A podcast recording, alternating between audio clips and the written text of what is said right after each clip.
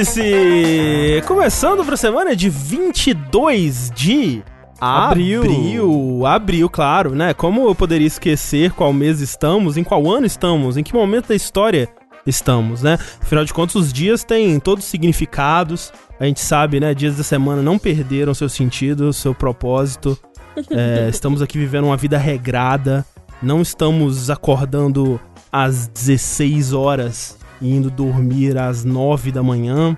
Você tá fazendo isso, André? E no momento não, mas me dê três dias que você vai ver. Eu fiquei umas duas, três semanas com sono bom, agora eu tô acordando meio-dia. Cara, o pior de Não. tudo é que eu consegui regularizar o meu horário só agora que começou a quarentena. Caraca. É incrível. É, incrível. Você tá acordando meio-dia, quando eu tô acordando meio-dia, eu sinto que eu tô com sono bom, sabe? Que eu falo, caralho, agora sim, hein? Agora vai, não, quando é. eu acordo meio-dia é bom também, fico feliz.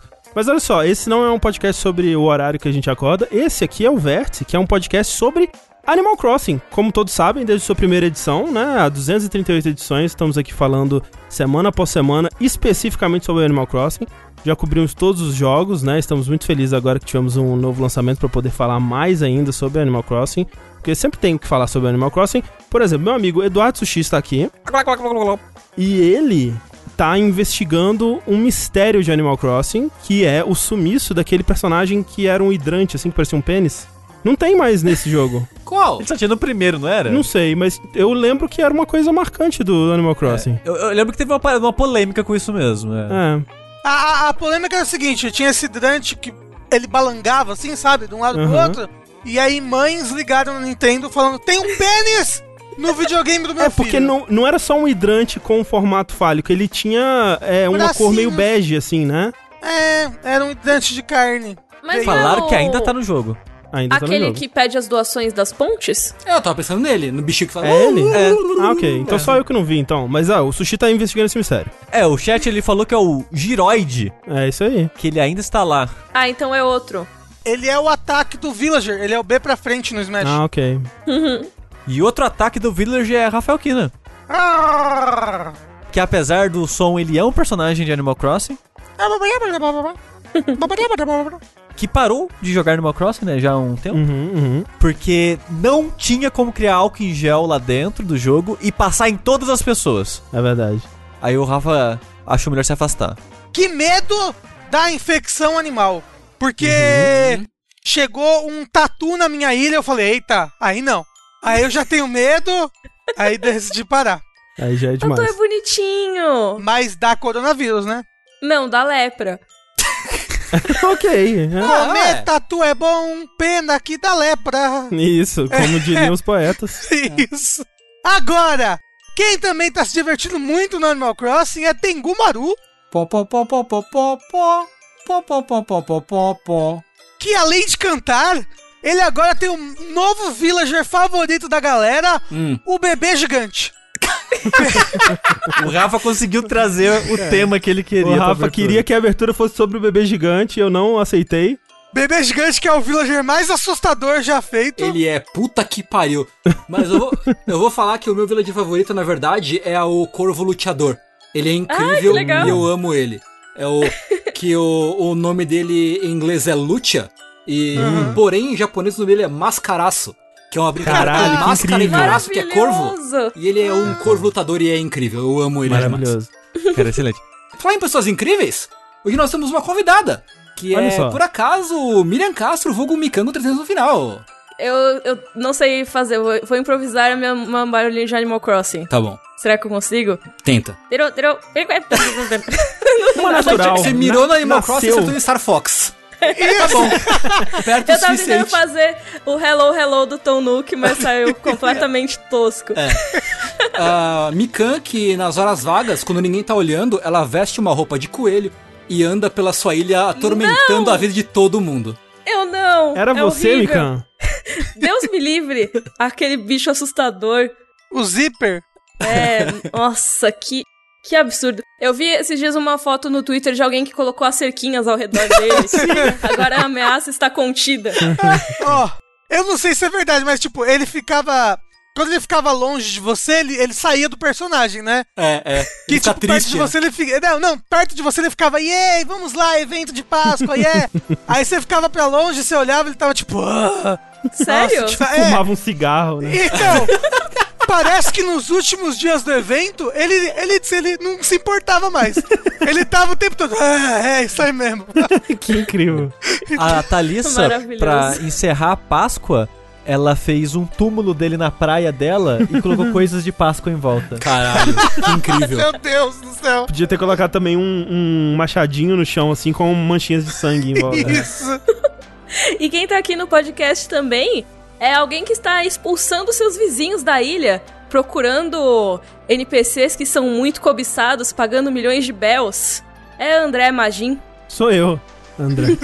Sou eu, que Um grande entusiasta. um grande entusiasta de Animal Crossing, que de fato, assim, eu tenho uma experiência que eu quero contar mais pra frente sobre ter feito bullying com um villager e enfim, eu vou contar mais sobre isso em breve. É, mas sejam bem-vindos todos então a esse vértice é, de número par. Ele ser de número par significa que nós vamos falar sobre jogos, nós vamos falar sobre os joguinhos que nós temos jogado que são muitos jogos que a gente já falou anteriormente, né? A gente continuou jogando esses jogos. Nós vamos falar mais sobre Animal Crossing, vamos falar de Final Fantasy VII, vamos falar de outros joguinhos aí novos ou, ou mais antigos que chegou a hora de serem comentados aqui, né? É, é bom lembrar que esse podcast, assim como todo o conteúdo que a gente produz aqui no Jogabilidade, ele é possibilitado por pessoas como você aí, ó. Você que está assistindo, você que está ouvindo a versão editada desse podcast, você que vai lá mês após mês nas nossas campanhas e contribui com o valor que dá. Quanto você conseguir tirar aí do seu bolso para financiar o jogabilidade, a gente agradece profundamente.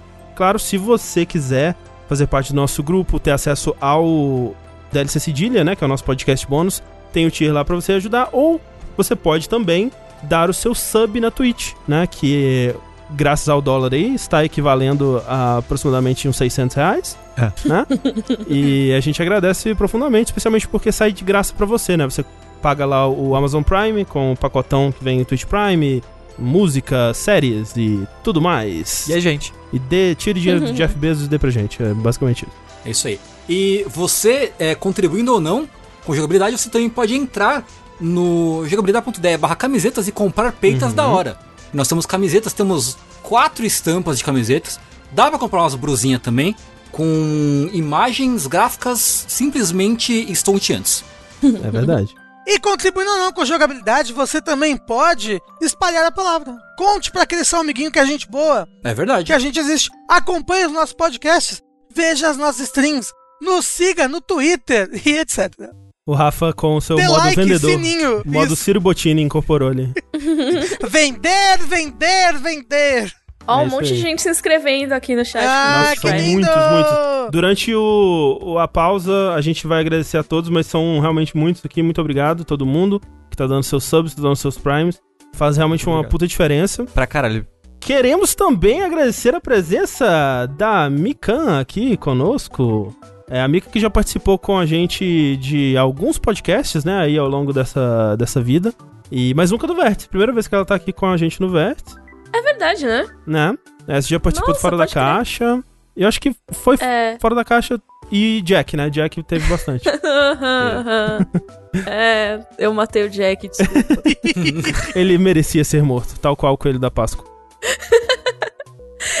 E eu participo do Jogabilidade também. Exatamente. A Mika, tipo, ele está em hiato no momento, porque a gente valoriza muito, né, o fato de que a gente tá reunido ao, é, ao redor da mesma mesa. É, acrescenta muito pra experiência de jogar RPG, né?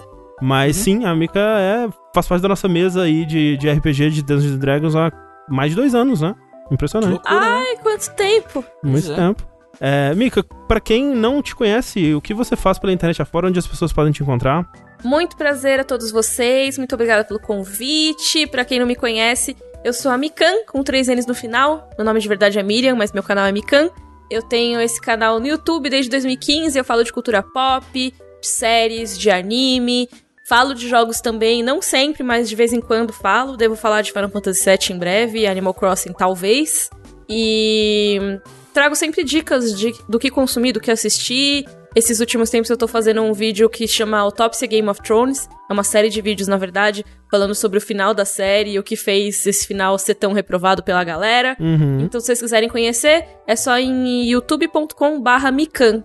Eu também tenho conta na Twitch, mas eu não faço nada faz muito tempo, então se vocês quiserem é mikan, mas não vai ter nada. Tem que voltar pra zerar o Breath of the Wild em live, Mika. Cara, então, eu tinha feito umas lives zerando ele de novo, só que tava dando problema no som com a minha placa de Uhum. captura, e aí eu nunca mais fiz, em vez de resolver o problema. Acontece. Eu lido com muitos problemas da minha vida assim também. Isso. eu preciso voltar a fazer. Mas é.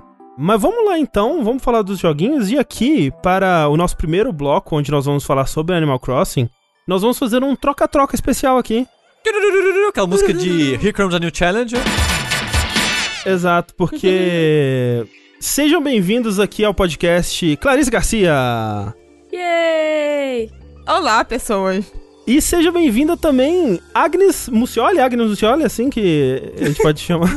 Sim. É, seja bem-vinda, Agnes. Muito obrigada. Oiê! Oi, gente. Olá, Agnes. Não sei o que fazer, não sei como lidar. É, onde colocar as mãos? É, a Clarice vocês já conhecem, ela já participou de diversos, já participou de vários podcasts. A Agnes é a esposa do Tengu, olha só. Ela já foi citada aqui, inclusive falando sobre. é, no- no- no- na temática de Animal Crossing, né? Tengu falando sobre as aventuras da Agnes no mundo de Inclusive, Animal eu preciso Crossing. adicionar a Agnes Ah, é. para ver a ira dela em Animal Crossing. Sim, eu ainda não sim. fiz isso porque eu não Nossa. tenho vergonha na cara. Mas Eu, farei. eu acho que você vai se assustar com o número de horas que eu tenho jogado. E é justamente por isso que a gente fez esse- essa troca aqui, porque o, o Tengu e a, a Thalissa meio que abandonaram. Acho que a Thalissa voltou agora, recentemente, É, eu nem sei. a volta a Ah. jogar. Ah. É, eu abandonei, assim, já, já, já entreguei pra Deus, né? Mas a Clarice, a Agnes e a Mika também é, estão jogando bastante, né? Sim. Eu tô jogando bem menos do que eu gostaria. Queria jogar o dia inteiro. Uhum. Mas, mas não dá. Mas, é mas a vontade, né? Mas não rola. tô com bastante. Eu fui ver o número de horas, assim, ah, devo ter jogado, sei lá, umas 10 horas. Aí eu fui ver, eu tava com 40. Aí depois, Eu tenho tipo, que ver as minhas. Sim, e eu já quero fazer uma pergunta. É, é o primeiro Animal Crossing de vocês ou como, né? meu como é a primeiro. sua história do Animal Crossing? É meu primeiro, não sabia de nada quando eu comecei a jogar. Eu joguei alguns anteriores, joguei um pouco do celular até. Aham. Hum. Mas é, nesse que eu tô meio que enfiando a cabeça mesmo. Entendi. Até Entendi. porque Uhum. tem muita gente jogando, né? Então acaba impulsionando mais ainda, né? Quando Sim. você fala, ah, eu vou desligar aqui. Aí alguém chega e fala, ah, mas tem uma receita de não sei o que aqui. Eu, ah, droga, tá bom, eu vou ligar ele de novo então e eu vou te. E o Rafa também nunca tinha jogado, né? E abandonou esse já. Ah, é, pois, pois abandonei. Assim, você quer que eu fale por que, que eu abandonei? É, você já meio que sabia que você ia abandonar, né? Você, Ah, você não tava ou com muita menos, né? esperança pro Animal Crossing, né, Rafa? Eu, eu tá assim, quando eu comecei jogando, eu tava me divertindo muito. Aí, André, eu deixei de jogar um dia. Hum. E aí eu pensei, meu Deus, agora está todo mundo na minha frente, acabou. E aí eu nunca mais joguei. Caraca, é- esse, esse. Assim, eu sei que né, cada um tem suas razões, mas essa é uma das piores razões pra você parar de jogar. Ah, mas aí, Ah. tipo, aí você vai na ilha dos outros, e aí todo mundo já tem um ponte, por exemplo, tecnologia. Tecnologias e tudo tá bonito. E a minha ilha tem duas cercas, sabe? Tipo, de coisa legal. E eu sou pobre, a minha casa é pobre. Eu aprendi a desapegar disso, assim, eu comecei a total ignorar Uhum. que existem outras pessoas jogando, tipo, de maneira hard.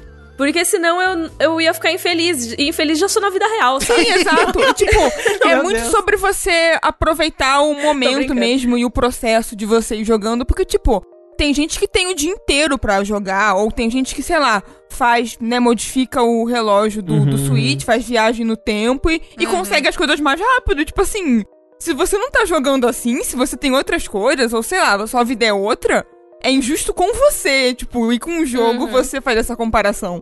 É, mas tem uma coisa no Animal Crossing que não tem nesse, graças a Deus, ou pelo Hum. menos é, é tipo bem menor, que é nos outros Animal Crossing, se você deixava de jogar e voltava a jogar depois, fudeu. Ah, não, Vocês assim. sabem, né? Eu, eu só joguei o New Leaf, né? Eu não joguei nenhum anterior. O New Leaf eu joguei bastante. E sim, um dia também não fazia muita diferença, não. Não, não, não, não. Tipo agora, vamos supor, pô, acho que eu vou voltar a jogar. Vamos supor que fossem outros Animal Crossing. Passaram-se seis meses que eu não jogo, vou voltar a jogar. Quando você volta, passaram seis meses na ilha também. Não, A sua sim. ilha É. tá às traças. Tem mato crescendo em tudo quanto é lugar. Os villagers, vários que você tinha, seus amigos, foram embora. É, não tá morando mais ninguém que você conhece, né? No New Leaf, principalmente, que as pessoas faziam gambiarra pra fazer, sei lá, caminho e fazer calçadas e tal. Tipo, Uhum. às vezes as coisas eram destruídas porque mudou uma pessoa que tá. Um Gente. villager que tava num lugar. E aí ele foi pro meio do- de uma calçada que você tinha feito. Porque Isso. era gambiarra, o jogo não aceitava aquilo, né? Era tipo, ele não era pronto pra fazer aquilo.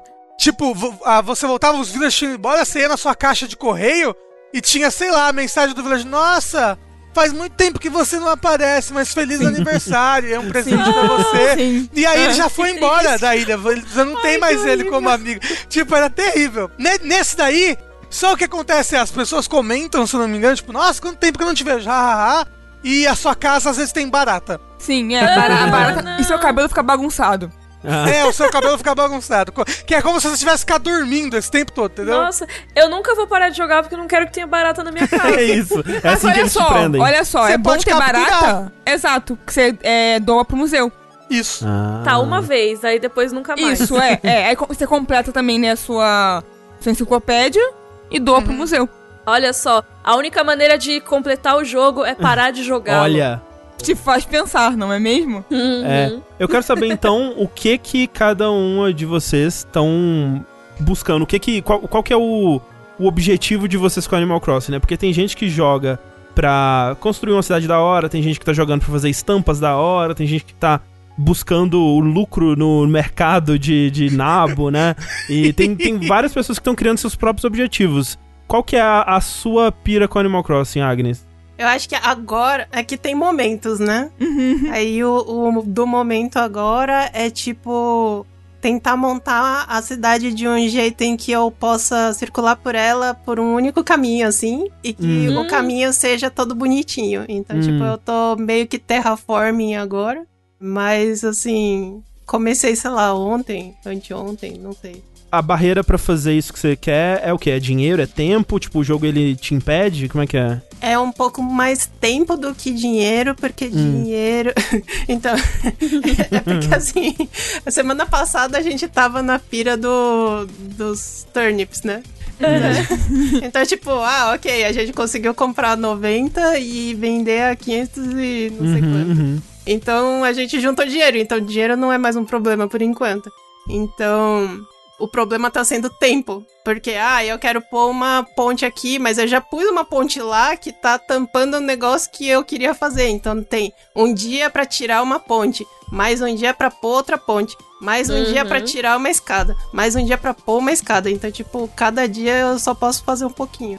Entendi. É porque, pra quem não jogou, tipo, tem isso, né? Que o, o Animal Crossing ele passa em tempo real e tem coisas que levam um dia de tempo real, né? Sim, e aí tem é. gente que Ou até mexe no. dois. É, mais tempo, assim, que tem gente que mexe no relógio, né? Mas assim, o certo é você, ok, eu de- mandei ele tirar a ponte ou construir uma ponte, daqui a um dia ela vai estar pronta ou vai estar removida, né? Aham. E você só pode fazer um por dia. E você, Mika? Então, a minha pira com Animal Crossing tem sido entrar no jogo e meio que desligar do mundo, assim, Hum, sabe? Então, é, eu acho re- realmente relaxante mexer com as coisas. Tem dia que eu nem consigo jogar muito, mas eu entro só pra meio que fazer o básico. Então, Uhum. ah, vou entrar e vou no caixa eletrônico lá pra, tipo, pegar as milhas que tem todo dia. Bem coisa de jogo de celular mesmo, sabe? Você tem que dar check-in todo dia. É, ah, vou falar com todos os meus vizinhos, vou ver o que, que eles estão fazendo. Eu gosto muito de ficar de boas na ilha, sabe? Uhum. Tipo, ah, tô aqui sentadinha, tá tocando uma musiquinha. Aí eu tô olhando e olha só como o céu tá bonito hoje. Eu Uhum. fico olhando o céu. Bem tosco. Mas eu fico olhando o céu no jogo. E é basicamente isso que eu gosto de fazer. Tanto que assim, eu ainda nem entrei tanto na parte de decoração e de planejamento urbano da minha ilha Uhum, e uhum. tal. Porque eu tô meio que crescendo as coisas, meio que progredindo na história um pouco, sabe? Que, tipo, não tem uma história propriamente. Uhum. Mas meio que tem os critérios pra você, tipo, evoluir a sua ilha. Eu tô meio que fazendo o mínimo pra aí depois, quando eu tiver todos os recursos, Sei. eu conseguir mexer. Porque, por exemplo, eu ainda não liberei todas as coisas. Terraforming, por exemplo, eu ainda não peguei e tal. Então, eu tô muito deixando pra depois. Se Sim. for olhar a minha casa, tem tipo. Um cômodo tá normal, tá tipo, tem uma caminha, tem piso bonitinho, não tá super decorado, mas tá ok. Aí você vai no cômodo do fundo e tem tipo, só turnip. tipo, a minha casa deve ter um cheiro de nabo. Absurdo. Nabo tem um pouco de cheiro de cu sujo, né? Se a gente for pensar. Não.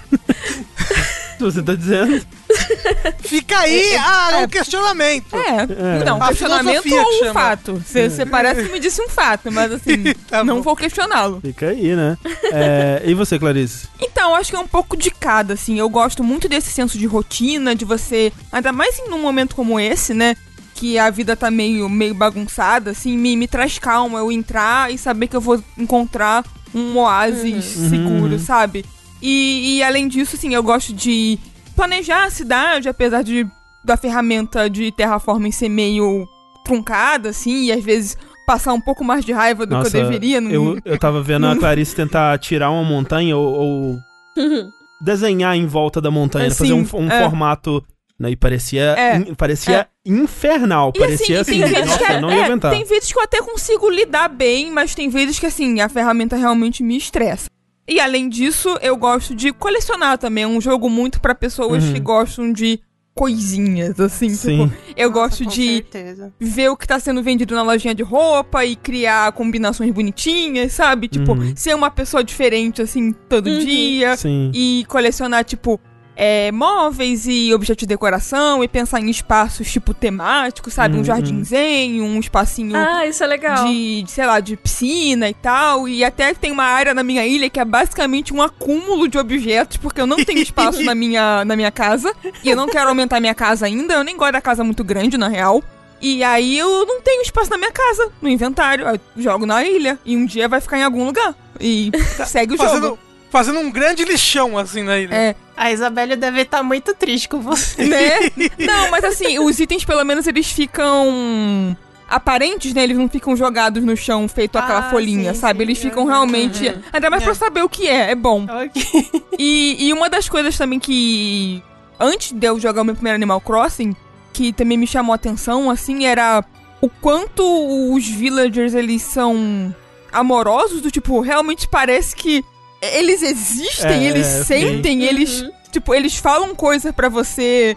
E você pensa, caraca, tem, tem uma coisa presa aqui dentro, tem um espírito Tem um- preso aqui dentro do meu suíte, sabe? Eles têm muita personalidade, É, né? É, muita. Eu, é. fiquei, eu fiquei impressionado. Isso foi a coisa que mais me chamou a atenção, assim, quando eu falei com o Blathers pela primeira vez. Eu falei, caralho, olha esse personagem. Eu quero ter ele pra mim, eu quero guardar ele, assim, sabe? Não pode. É. Uma das minhas coisas também, assim, que eu tava jogando que era favoritas era isso. Era conversar com os meus villagers todos os dias, ver o que eles falavam, receber cartinha deles, mas principalmente o, o, o Blathers. E, Sim. tipo, ele é muito legal. Eu, eu, eu via todos os diálogos dele de inseto, assim, tipo, eu amava. Deu inseto pra ele e ele, tipo. Ele dá, ele dá um sustinho e faz PAM! É, É. muito bom. É não, muito quando você bom. chega e, e é de dia e ele tá dormindo sempre, é muito engraçado. Sim, Ai, é muito bom, é muito bom. Mas assim, Ele é um amor. eu acabei parando de jogar por causa da que, a coisa que eu comentei quando a gente falou pela primeira vez, que é o lance da limitação, né, do de você ter um Switch só com uma cópia do jogo, né, que você tem que dividir a ilha, você é obrigado Sim. a dividir a ilha. E aí chegou num ponto que tipo a a Clarice ela, tá- pra progredir o jogo pra ela, porque o jogo dela tava limitado, ela teve que fazer coisa com o meu personagem, que eu não tinha jogado um dia, e ela pegou o meu personagem e, tipo, o que tava me prendendo ali era essa progressão, sabe? Tipo, de, de ver todos os passos da progressão da ilha e tal. E vendo que eu tava atrasando a progressão da Clarice, que obviamente ia jogar mais do que eu, eu desanimei e acabei parando, né? Então, assim, eu vi um pouco dos personagens e tal, mas teve um dia que a Clarice tava jogando, eu peguei o, o Switch da, da mão dela e tinha um villagerzinho passando assim. E eu comecei a empurrar o villager, né? Comecei a andar em volta dele assim, tipo, ah, né? É um NPC. Ele ficou desolado. Ele começou a chorar e assim, Meu ele ficou inconsolável. Tipo, ele foi embora e aí eu tentava falar com ele e ele falava. Não quero conversar agora, tipo, eu tô, muito, triste. chateada. Era tô muito chateado. E tava querendo ir embora e chegava começava a ter uns, uns- umas lagriminhas saindo assim. Ai, que E eu, dó. caraca, eu fiquei com muita pena, eu fiquei me sentindo muito mal de verdade, assim. eu Mas fiquei, é, um, eu fiquei é um jogo que você fica se sentindo mal de ser ruim com as pessoas. Sim. É. Você quer, tipo, tratar todo mundo É, então, aí eu falei, Clarice, por favor, manda um presente pra ele. Eu, não, você vai mandar mandei. mesmo, né? eu Manda mandei, de verdade. eu mandei. É. Eu não queria que ela ficasse chateada e fosse É, quem embora. que era, você lembra? Era Freckles, é uma patinha cor-de-rosa com umas sardas, assim, na, na, na bochecha. Ela é muito fofa. Tadinha. Eu, eu tenho um bode satânico na minha ilha, ele é perfeito. É o bode verde? Não. Não, ele, ele, ele tem tipo uma roupa de padre, olho vermelho. Caraca, eu não lembro que chifrões, assim. é esse. Meu Cara, Deus. Ele, Eu ele é perfeito. Ele, ele é perfeito, ele é muito fofo. E a casa dele, a casa dele é toda escura, assim, toda sinistra. Caralho, mas rapidinho, voltando no, nesse lance do, da limitação, Uhum. eu acho que eles meio que ficaram. Eles ficaram no meio do caminho, assim, porque eles quiseram fazer como era no New Leaf, que era pra um console portátil, supostamente pessoal. Uhum. Então você tinha um cartucho, você meio que Sim, jogava sim. na sua cidade. E aí eles não souberam adaptar bem pro Switch, não É. sei, eu acho que. Porque tem muita coisa, tipo, o Terraforming, todo mundo que mora na ilha, né, pode fazer, todos os jogadores Uhum. podem fazer. Então eu acho que eles podiam ter feito um esquema que, independente de quem fosse o primeiro a chegar, todo mundo ia ter a mesma responsabilidade, o mesmo poder. Ah, ou, tipo, ou, ou até, tipo, dá a opção. Você quer fazer a mesma ilha ou não? Acabou. É, ou isso. É, eu não sei, eu só sei que, tipo, eles escolheram meio que a pior opção, É. porque meio que parece que ficou no meio do caminho, assim, Sim, sabe? porque só tem meio que, tipo, um jogador de verdade, né? É. Porque, É, é, verdade. como, como a gente falou, as decisões da ilha, né? As coisas que vão avançar a ilha, Sim. só um jogador, o jogador inicial, né? A É. primeira pessoa que criou a ilha é que pode fazer. Tipo, agora já não faz tanta diferença Hum. assim. A única coisa que só você pode fazer, só o seu personagem pode fazer, é ponte e as Hum. rampas, né? Isso ainda tenho que ir na sua conta e fazer Olha e tal. que merda isso, que ideia. Mas. É estranho, né? É. Eu sinto que o Fernando deu uma desanimada depois que começou a aparecer muito desses eventos, assim. Uhum. Que aí ele queria fazer um negócio e falou: Ah, tá falando aqui que só você pode. Aí, poxa, né? Que chato. É, era meio que a situação que eu tava. É, em retrospecto, tipo, até se eu soubesse disso, né, eu ia ter deixado a Clarice fazer primeiro, porque eu sabia que você ia jogar mais do que eu. É. Né? Mas assim, eu fico pensando, até tava comentando isso com, né, com um amigo meu. Que tipo, ah, por que, que ele não deixou você fazer primeiro? A gente meio que não sabia, não tinha Uhum. noção. E depois também, tipo, como é que você ia poder falar de um jogo Ah, é, na sua também. totalidade num podcast se você não jogasse, É, sabe? mas foi, foi isso que acabou me É. afastando, né, no fim das contas, assim, então eu fiquei É. meio, meio triste. Mas assim, Clarice, você, Hum. eu vi, você tá fazendo as paradas de criar ilha de escorpião, e eu sei que você já mexeu no relógio do jogo, ó, denúncia. Só uma É. vez! Só uma vez! Acontece, Criminoso. todo mundo faz time traveling pelo menos uma vez pra alguma coisa que tá muito Ainda ansioso. mais nesse que, tipo, no New Leaf, você, tipo, era escorraçado por um personagem que, sabe, se você viajasse no tempo onde ficasse o relógio, se você não salvasse, É- tipo, é ele Mr. chegava Reset? e falava. É, exato, ele falava. Pô, para com isso, não sei o que, não faz isso, bagunça o meu trabalho, blá blá blá. Eu falava, caraca, desculpa. Mas sim, sim, eu tô. Né, tipo, também. Como eu falei, é um jogo que meio que te permite jogar como você quiser. Mas como é que é isso da, da- de, de gerar uma ilha de escorpião? Como é Eu que não isso- sei ainda, porque eu não entendi ainda, não consegui. Mas assim, É, ó, é, eu acho que. Eu, Hum. eu vi uns vídeos disso, é mais ou menos assim. Você pode ir viajar pra essas ilhas, entre aspas, randômicas, certo? sim, sim. Tipo, você compra uma passagem de avião e você vai pra uma ilha aleatória só pra coletar recursos Recurso. que talvez não Isso, tenha na é, sua, né? É, se Ok. chama é, colonização. Aham, isso. Você vai, você limpa a ilha dos recursos naturais dela É- é e vai embora, uhum. entendeu? tipo isso.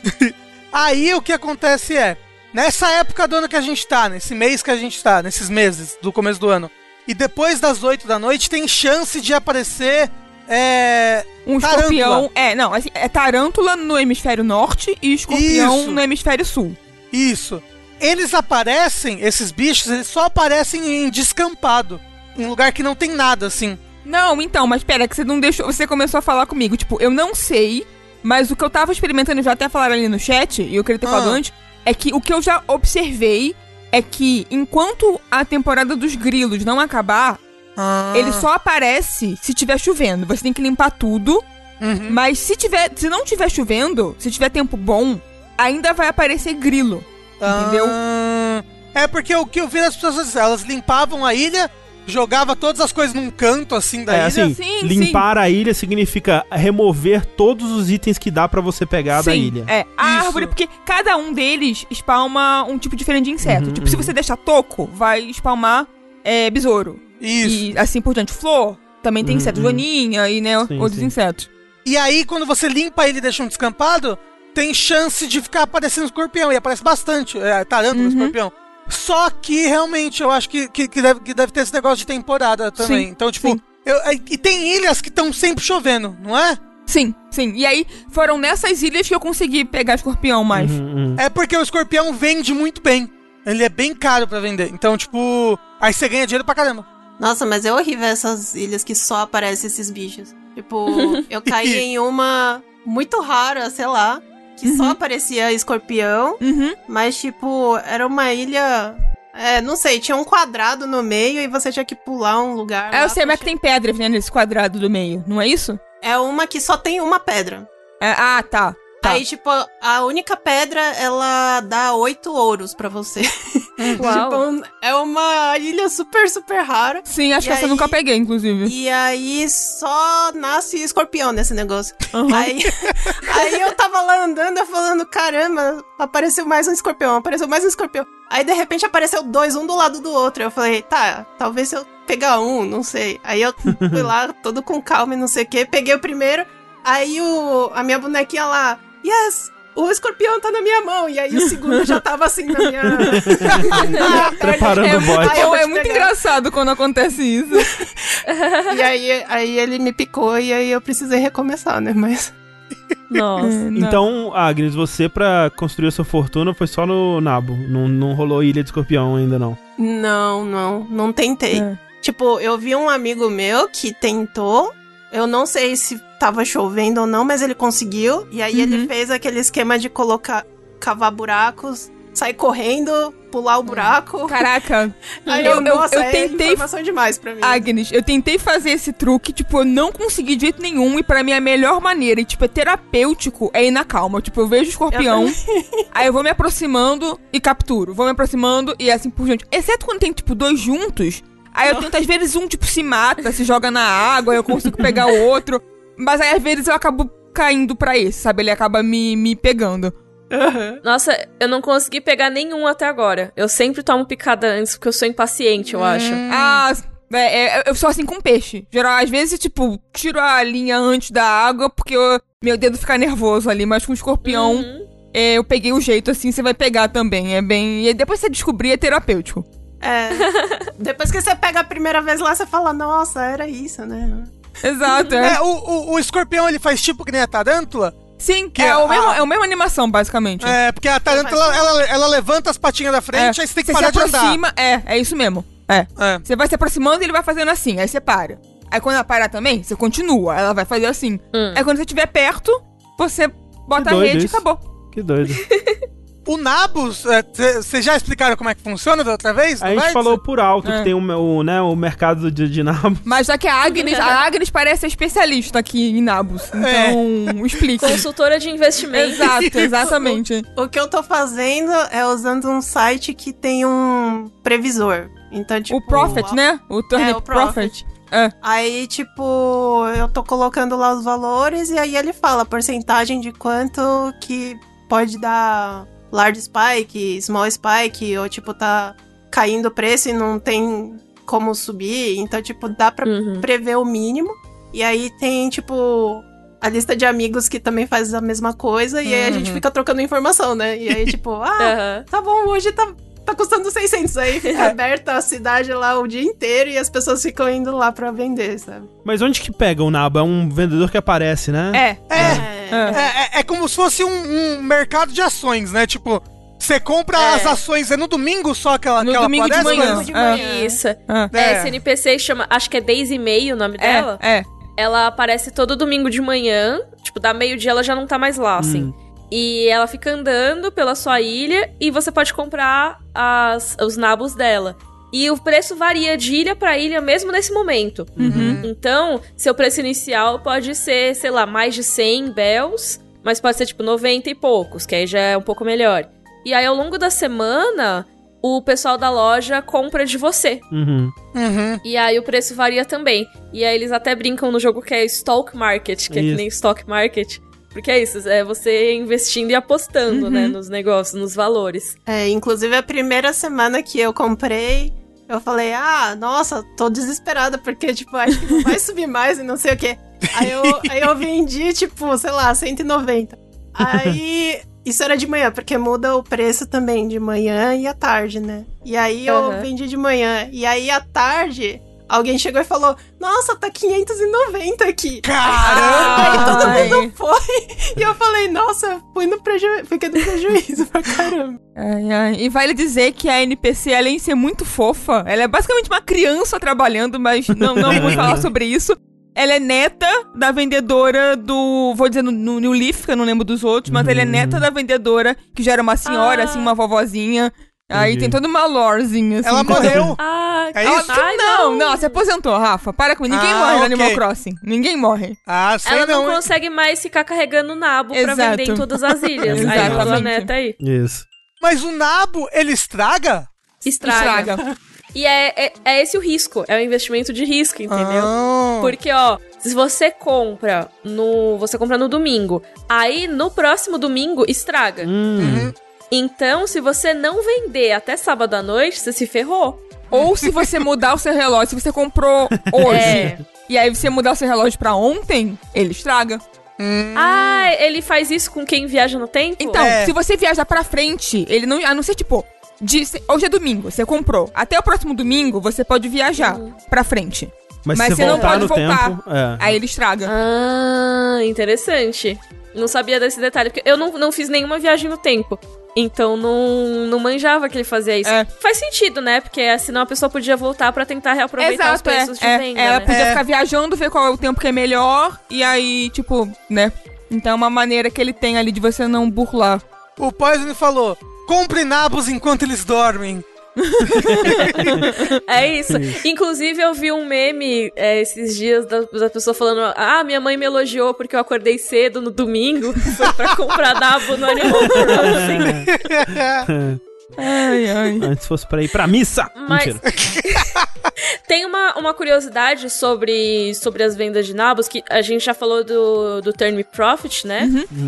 Que, que tem os preços e tenta prever quais vão ser os preços do, dos nabos. Mas também tem site que, que você faz uma, tipo um- uma oferta, assim, uma lista de ofertas que as pessoas vão lá e falam, ó, na minha ilha tá tanto. Hum, É. sim, quiser sim. entrar, aham, isso aí, é. aham. Você tem que pagar sei lá o quê, né? Não, eu vi. Isso. Eu vi uma Eu screen falar, assim. mas não... É, eu vi uma tela de, um, de uma ilha que aparentemente devia estar com um preço do nabo muito bom e recebendo visitantes. E ele fez uma, um, um desenho no chão para as Ah, pessoas se ficarem em fila Eu e vi. serem atendidas pra vender o nabo. eu vi. O que, tipo assim, é confiar muito nas pessoas, porque o Animal Crossing tem isso. Tipo, qualquer pessoa que vai na sua ilha pode fazer qualquer coisa. Não, não, não, não, não, não, não, não. É só, só seus melhores amigos. Pessoas que são só seus amigos. que Ah, pode tá, visitar, tá, tá. Eles, eles- não eles sabia. podem Tá. mudar as coisas, não pode Tá. destruir, não pode fazer Tá, um monte de coisa. ok, ok. Então, Tipo, seus melhores amigos podem cortar a árvore, podem causar na sua ilha. Mas quem tá visitando Ah, beleza, já pode beleza. causar um estrago. Tipo, pode pegar os itens que tiverem no chão, É. pode Uhum. colher frutas, tirar as flores, sabe? É, então tem um monte de Ah, regras. entendi. É, porque no, no New Leaf, tipo, quem entrasse na sua ilha, até onde eu lembro, pelo menos, porque eu também não recebia muita visita, né? Eu não conhecia ninguém que, que jogava. Então eu só sei do, do que eu vi e li. Era assim, entrou na sua ilha, tava liberado pra fazer qualquer coisa. Hum. Então eles meio que agora diferenciaram, assim. É, esse pessoal também é esperto que, como as pessoas não podem mover objetos, eles fazem um cercadinho onde Sim, vai receber é, as pessoas sim. e tal. Não, então, faz Então, sentido, ok, ok. Eu, eu tive uma experiência semana passada que eu comprei. Comprei não, eu vendi nabos usando esse site. Hum. Que eu, tipo, eu sou bem pobre no Animal Crossing, então tem uns que cobram umas taxas absurdas, então óbvio que eu não fui. Aham. Mas tinha uma pessoa cobrando dois Nook Miles Ticket. Hum. Hum. Que eu tenho muita milha, então, ah, quer saber? Vou, vou testar isso aí. Porque meus nabos estavam a 45 na loja. Nossa, e tava, Você ia tava perder dinheiro. É. Eu ia perder. E eu nem tinha comprado tantos assim, mas foi a primeira vez que eu tinha comprado, tipo. Na primeira vez comprei 20, só pra ver como era. Aí eu tinha comprado, sei lá, uns 600, 700, tipo. Que já era uma perda de dinheiro considerável, né? Uhum. Se eu, se eu perdesse grana. Aí eu, ah, vou ver o, o site aí. Aí eu fui e foi muito legal, assim, Uhum. a experiência. Porque você fica numa fila, ele te coloca automaticamente numa fila, o site. E aí, se você. Quando chega seu momento lá, ele te manda o Dodo Code da pessoa, Hum. que é o códigozinho pra você Uhum, visitar sem uhum. ser amigo. Aí você entra e tal, e tá lá. Tipo, a pessoa tinha feito cercadinho do aeroporto pra lojinha, pra você ir direto. E aí cada pessoa tem suas regras, tipo, tanto os preços que ela vai cobrar, Uhum. quanto. Ah, se você quiser, pode pegar flor. Sabe? Tem gente que é super fofa, que fala: ah, meu preço nem tá tão alto, não precisa nem pagar nada. Se você quiser, dá uma doação aí.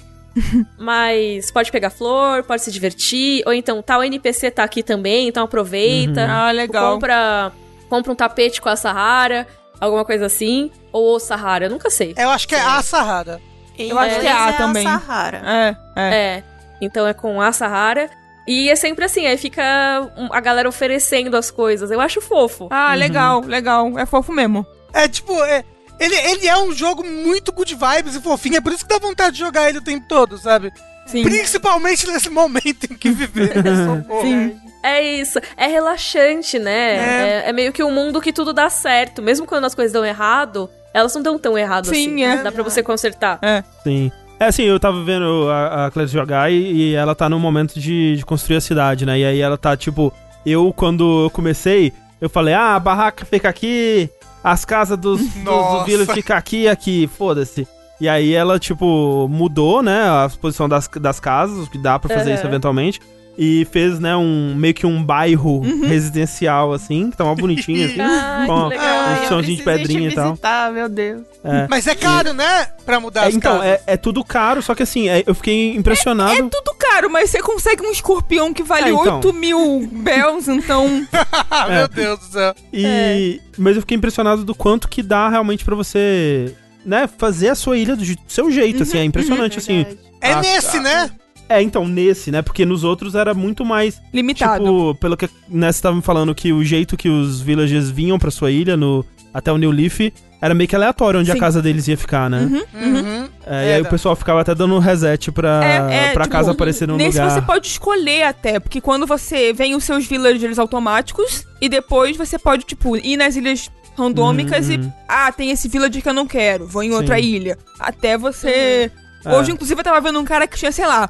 200 é, tickets pra visitar a ilha e a, ele tava, tipo, fazendo um desafio que ele só podia levar não sei qual village que ele queria, ou ele, sei lá, por que que ele queria. E aí, tipo, ele visitou 150 ilhas e não encontrou a porcaria do, do villager. Nossa. Mas é que tem muito villager também, Não, né? sim, é, é. E não, ele encontrava uns maravilhosos, assim, que ele chorava. E tipo, meu Deus, eu quero esse, mas eu não posso pegar, então. E falava, por que, que você tá Nossa, fazendo e isso? a galera é muito específica nos villagers que eles Uhum, querem, Sim, né? é. Eu vi uma matéria que a galera tava pagando é, mega caro pra ter aquele gatinho que tem um olho de cada cor. Sei, Ai, eu sei. tenho ele na minha. Ah, meu Deus! Você sabia que você pode vender ele por muitos dinheiros? Não, nenhum Você dinheiro pode paga por vender? ele. você pode vender Como ele. assim? É porque você pode deixar a pessoa visitar a sua ilha e meio que seduzir o gatinho pra ela, não é isso? Isso. É. Parece que quando você. A pessoa, tipo, o NPC tá prestes a se mudar, alguém pode ir lá e bater É. um papo com ele e convencer ele a se mudar pra ilha dele. Meu Deus. Mas assim, você pode se humilhar também, né? Pros, pros NPCs não se mudarem, né? Tipo, não, pelo amor de Deus, não se muda, fica aqui.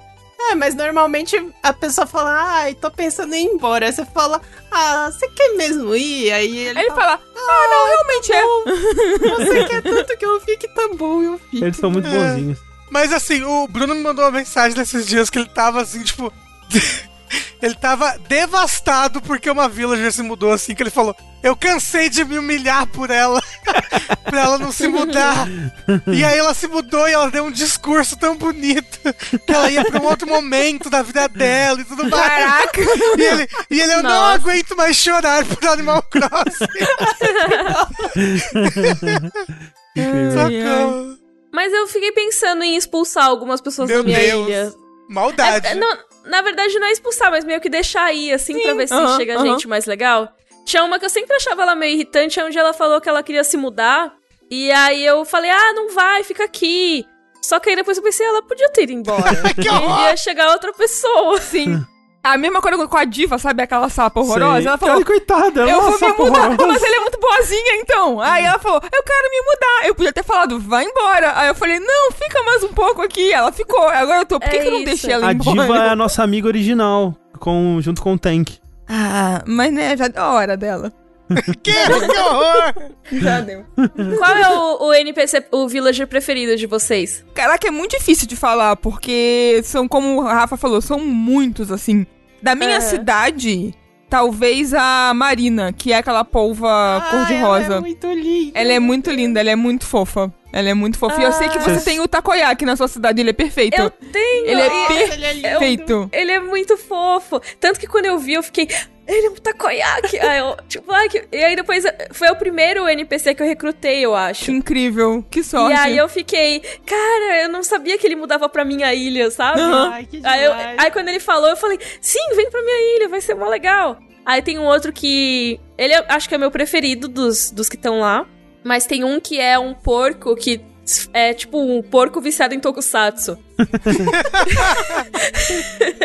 que eu, eu não lembro o nome dele agora, mas ele me chama de vilão. Tipo, ai, aí, vilão. Vilão! Ai, meu Deus. E é, é muito da hora, é muito da hora. E na sua ilha, Agnes? Nossa, é difícil, viu? Você tem muitos bons que eu tô vendo Tem aí. muitos Cê- bons. tipo, eu tenho uma tamanduá, que ela é meio, tipo, usa um kimoninho, assim. A casa dela é toda japonesinha também. É muito Ah. fofinha. Eu acho que eu tenho essa tamanduá na minha ilha. A Sniff, sei lá, ela tem uma roupa meio verde, não sei. A casa dela é assim também. Aqui tá na minha Analisa. Ah, então é ela. Eu, eu tenho, eu tenho, a Ana- eu tenho três tamanduás. Eu tenho o Olaf, a Annalisa Nossa. e essa outra que é Uau. tipo o Sniff, Caramba. sei lá. Eu quero me livrar de um também. Não aguento mais ter tanto tamanduá na minha ilha. Eu não tenho nenhum tamanduá, eu quero. Vou ilha- mandar pra aí- sua ilha. A ilha da Clarice é, é tá a friendly. Tá, né? Friendly. Total. Mas tem o Raymond também, que é o gatinho dos olhos diferentes. Uhum, uhum. E tem a Willow, que é uma ovelha amarelinha, super redondinha, assim. Oh, é Eu acho que eu sei qual é. bonitinha. Ela é muito fofa. Se é que eu tô Ah, eu pensando, queria ela é uma muito ovelhinha. fofa. Eu gosto muito das ovelhas. Menos o Pietro, que é o palhaço. Aí esse eu não sei. ele, é, ele é muito Ele é assustador. assustador, assustador. É, o. Olha só, eu, eu, eu tô vendo os villagers que tem. O que é o satânico que eu falei, ele não é um, um bode, né? Que eu acho que Ah. Eu tenho, eu tenho um bode na minha ilha. Eu achei que ele era o capeta. Então, talvez Mas ele seja. é verde. Já ouvi falar dele, mas eu não vi ainda. Não, então, o, o- não é um bode, eu tô vendo aqui, ele é um boi. O nome dele é Rodeo.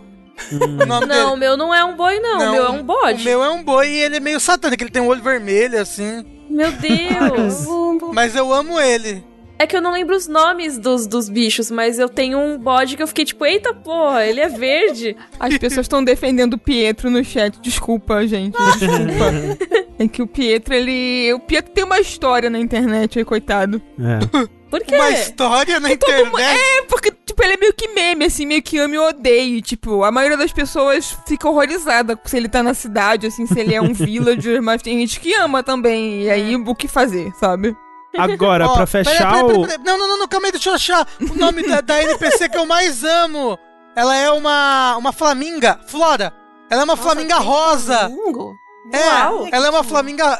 Assim, na verdade, aqui tá falando que ela é um ostrich. Mas ela é um flamingo. Ela é claramente um flamingo rosa e ela é perfeita. e ela é meio tipo, ai, eu sou uma diva do pop, blá blá blá. Eu amo. É a sua cara, é a sua É, cara, é, eu, fiz, eu fiz um jardinzinho assim do lado da casa dela, achei tudo. Ó, achei. Achei o nome do meu bode verde. Ele chama Gruff. Gruff. E ele, é, ele tem uma casa que é tipo rockabilly, assim. Ele tem uma bateria e uma decoração anos 50. eu, eu tinha achado ele tosco, aí depois eu vi a casa dele e achei ele legal. Justo, justo, justo. É um capeta roqueiro. Pra fechar o bloquinho de Animal Crossing, eu quero saber da Mika qual a sua opinião sobre o Tom Nook. Capitalista, filho da puta ou amigo da vizinhança? Amigo da vizinhança. ah, perdão, era da Mika, né? Desculpa. Por que não ambos? Por que não ambos? Porque a Clarice é uma grande defensora do Tom Nook. Sempre né? serei. Você tem, Sempre você serei. tem uma opinião, Agnes, sobre a, a- a moral do Tom Nook? É, ele é bem capitalista, eu acho. Cadê É. o Bruno? O Bruno, o Bruno É sabe das verdade. coisas também. O Bruno, É, o- ele também o é Bruno- defensor do Tom Nook. O Bruno, ele manja da lore de Animal Crossing. Vocês sabiam que existe uma lore de Animal Crossing? Existe, ué. A gente, a gente Tipo, não se tipo- aprofundou nisso porque, né? Tipo, o- os NPCs, tipo, você vai conversando, vai vivendo os anos aí com eles. Eles vão contando histórias da vida dele, tipo, ai, eu morava em tal cidade, eu tive que trabalhar desde cedo, não sei lá o quê. Tem a- aquelas NPCs que elas vendem roupa, que são três irmãs. Elas têm toda uma história que uma delas verdade. mudou de nome pra não sei lá o quê. E aí, e, e aí agora ela, ela, ela, ela- nesse jogo ela voltou pro nome antigo dela. tipo, Hum. Verdade. tem toda uma história na vida dos villagers que vai Incrível. acompanhando com o jogo e é incrível. e o Tom Nook, por exemplo, ele é um cara legal. Ele adotou os, os dois lá. Obriga, obriga eles a trabalhar? Obriga. Mas, né? Obriga Adotou, você também a trabalhar pra Tom- ele, né? É. O Tom Nook, ele é super capitalista, mas dá pra admirar que ele consegue reformar as coisas tão rápido. Exato, tipo, é. ele, ele te cobra, sabe, ele não, ele deixa você pagar quando você quiser, sem juros, ele faz um trabalho literalmente da noite pro dia, e as pessoas ainda têm coragem de falar mal do Tom Nook. Ah, ele faz um trabalho impecável, já viu aquelas pontes? Ele tem uma variedade de pontes e de materiais, assim, um, um trabalho impecável de alvenaria, aí vocês me falam isso. O Diego Lúcio falou, Tom Nook é o Maluf do Animal Crossing. Ele rouba, mas faz. Isso. muito obrigado, Clarice. Muito obrigado, Agnes. Eu que agradeço. Pelos seus insights aí sobre Animal Crossing. Quem sabe a gente volte a falar sobre... Quando o- eu e o Rafa e o Sushi e a Thalissa estivermos com as nossas ilhas é, a todo vapor, avançadas. nós voltaremos para falar mais sobre Animal Crossing. Então, obrigada. E, né, eu espero que tenha sido um Yay. momento agradável, porque foi pra mim. E é isso aí. É, até mais. Até outra oportunidade. Até... É, Beijo, obrigada, meninas. Beijo. Tipo, Tchau, é Agnes. prazer, né? Porque foi a primeira vez que eu... Sim. Valeu, Agnes. Valeu, gente.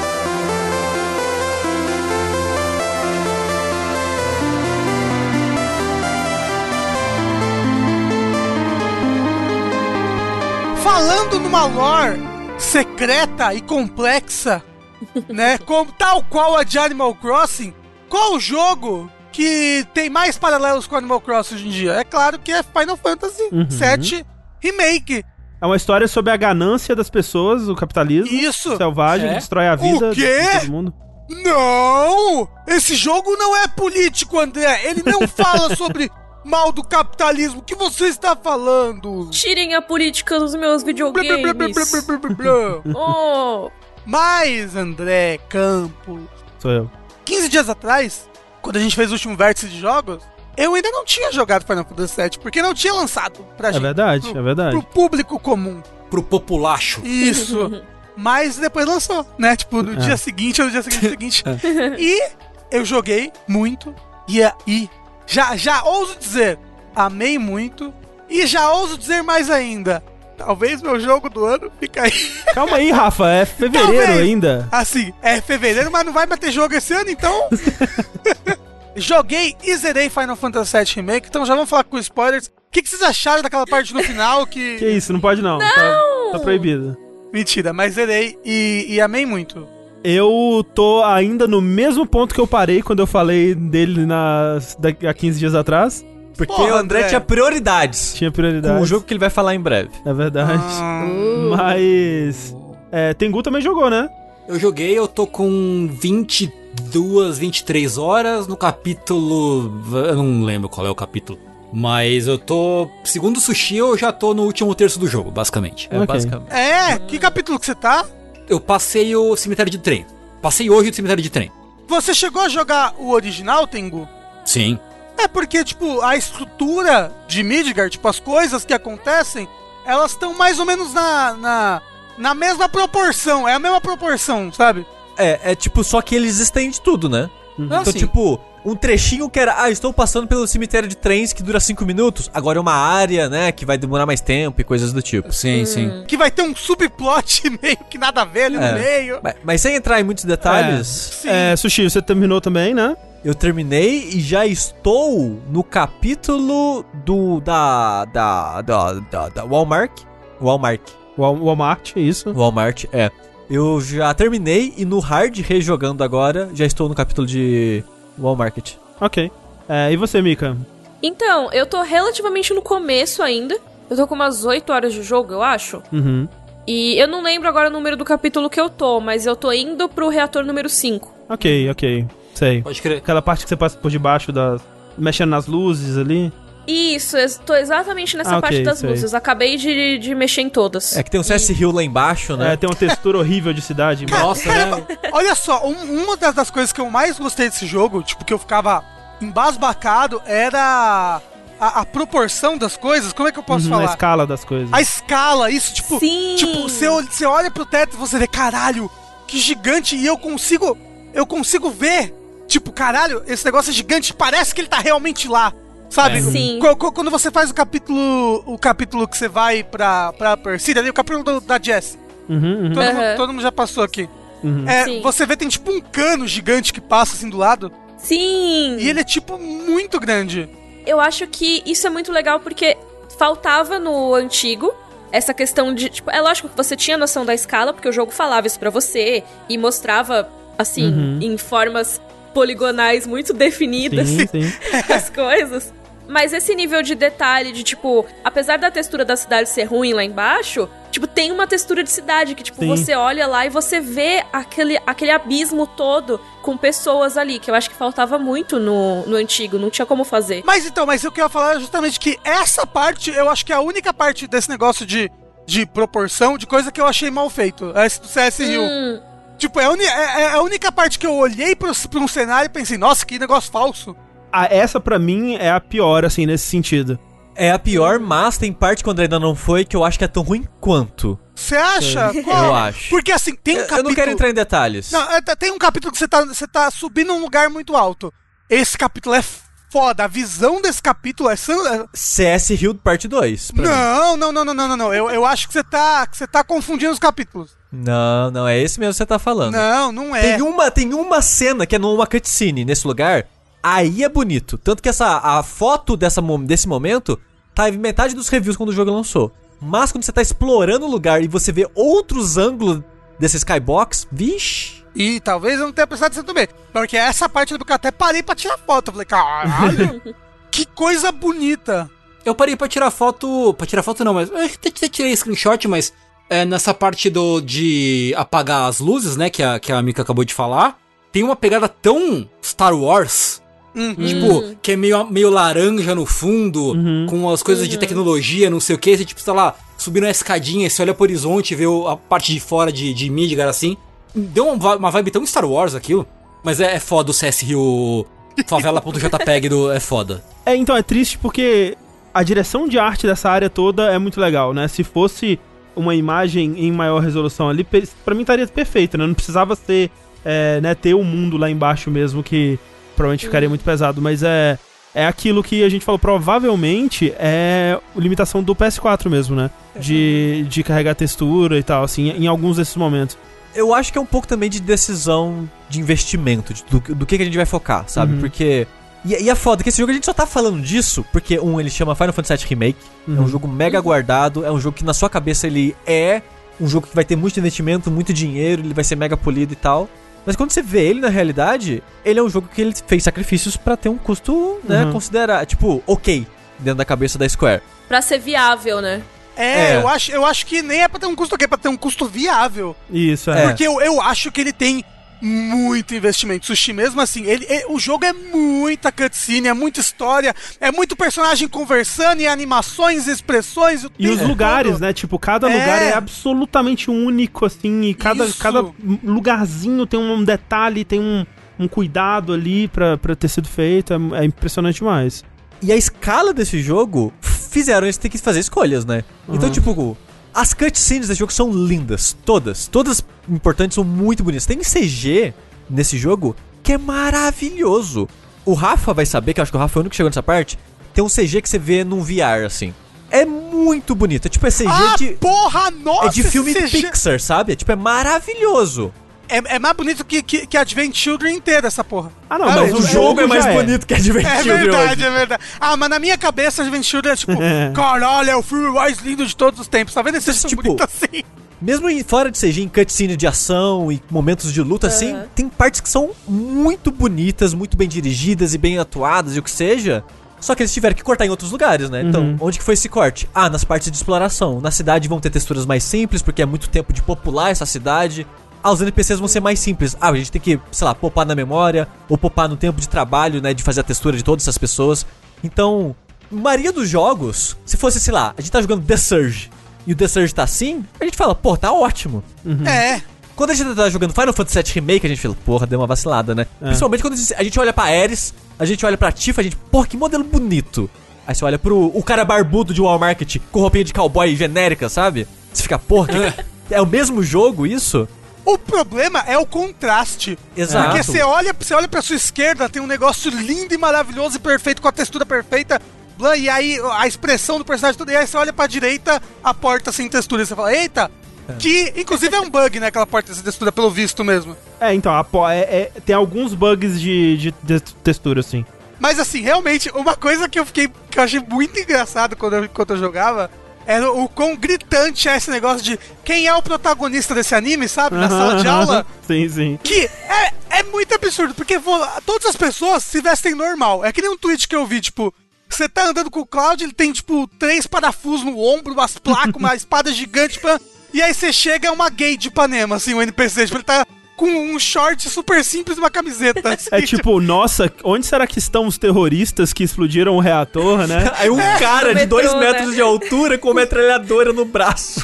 A mão, a mão do Barrett é do tamanho do tronco inteiro da Tifa. Vocês já perceberam isso? Ele tem mãos muito grandes, é absurdo. Mas peraí. É, Mika, você tá gostando do que você tá jogando até agora? Tipo, você tá mais investida pela história, tá gostando do combate? Como é que tá sendo? Cara, eu tô gostando muito. Eu acho que o ponto alto pra mim é o combate. Ah, Eu tô amando jogar com a Tifa. é? Uhum. Que assim, é lógico, eu gosto muito de, de batalha por turno. É o que eu curto de jogar, basicamente, de batalha por turno, principalmente, né? Tirando meus plataformas, eu gosto muito de RPGzinho de turno. Só que eu gostei muito da maneira que eles colocaram no, no Final Fantasy VII Remake. Eu acho que eles conseguiram fazer de um jeito que manteve a essência, sabe, do que era no original. Eu fui rejogar o original esses tempos pra me preparar pro remake. Eu acredito que eu tenha jogado até o momento que a história do remake termina. Não quero saber, mas assim, acredito que sim. Aham. E, cara, eu tô com muito, as coisas muito frescas na memória, então. Sim. Então, assim, a primeira coisa que eu gostei muito foi como eles trouxeram o combate pros dias de hoje, sem, sem desvirtuar o negócio. Eu acho que mantém a essência de um jeito muito legal. E outra coisa que eu gostei é isso, deles serem. fazerem um jogo que é muito único em cada momento, assim. Acho até que isso é complicado porque jogando o anterior, né, a versão original, eu me relembrei como ele tinha um ritmo absurdo, assim. é Muito paulada rápido, atrás né? de paulada. É, o começo dele é muito rápido, assim, as coisas vão acontecendo muito. num ritmo muito. Nossa, eu não lembrava de quão intenso ele era É. no começo. E até talvez isso tenha, tenha me decepcionado um pouco no remake, apesar de eu saber que é legal, mas, tipo, porque você deixa a cidade mais viva, só que você deixa cheia de filler também.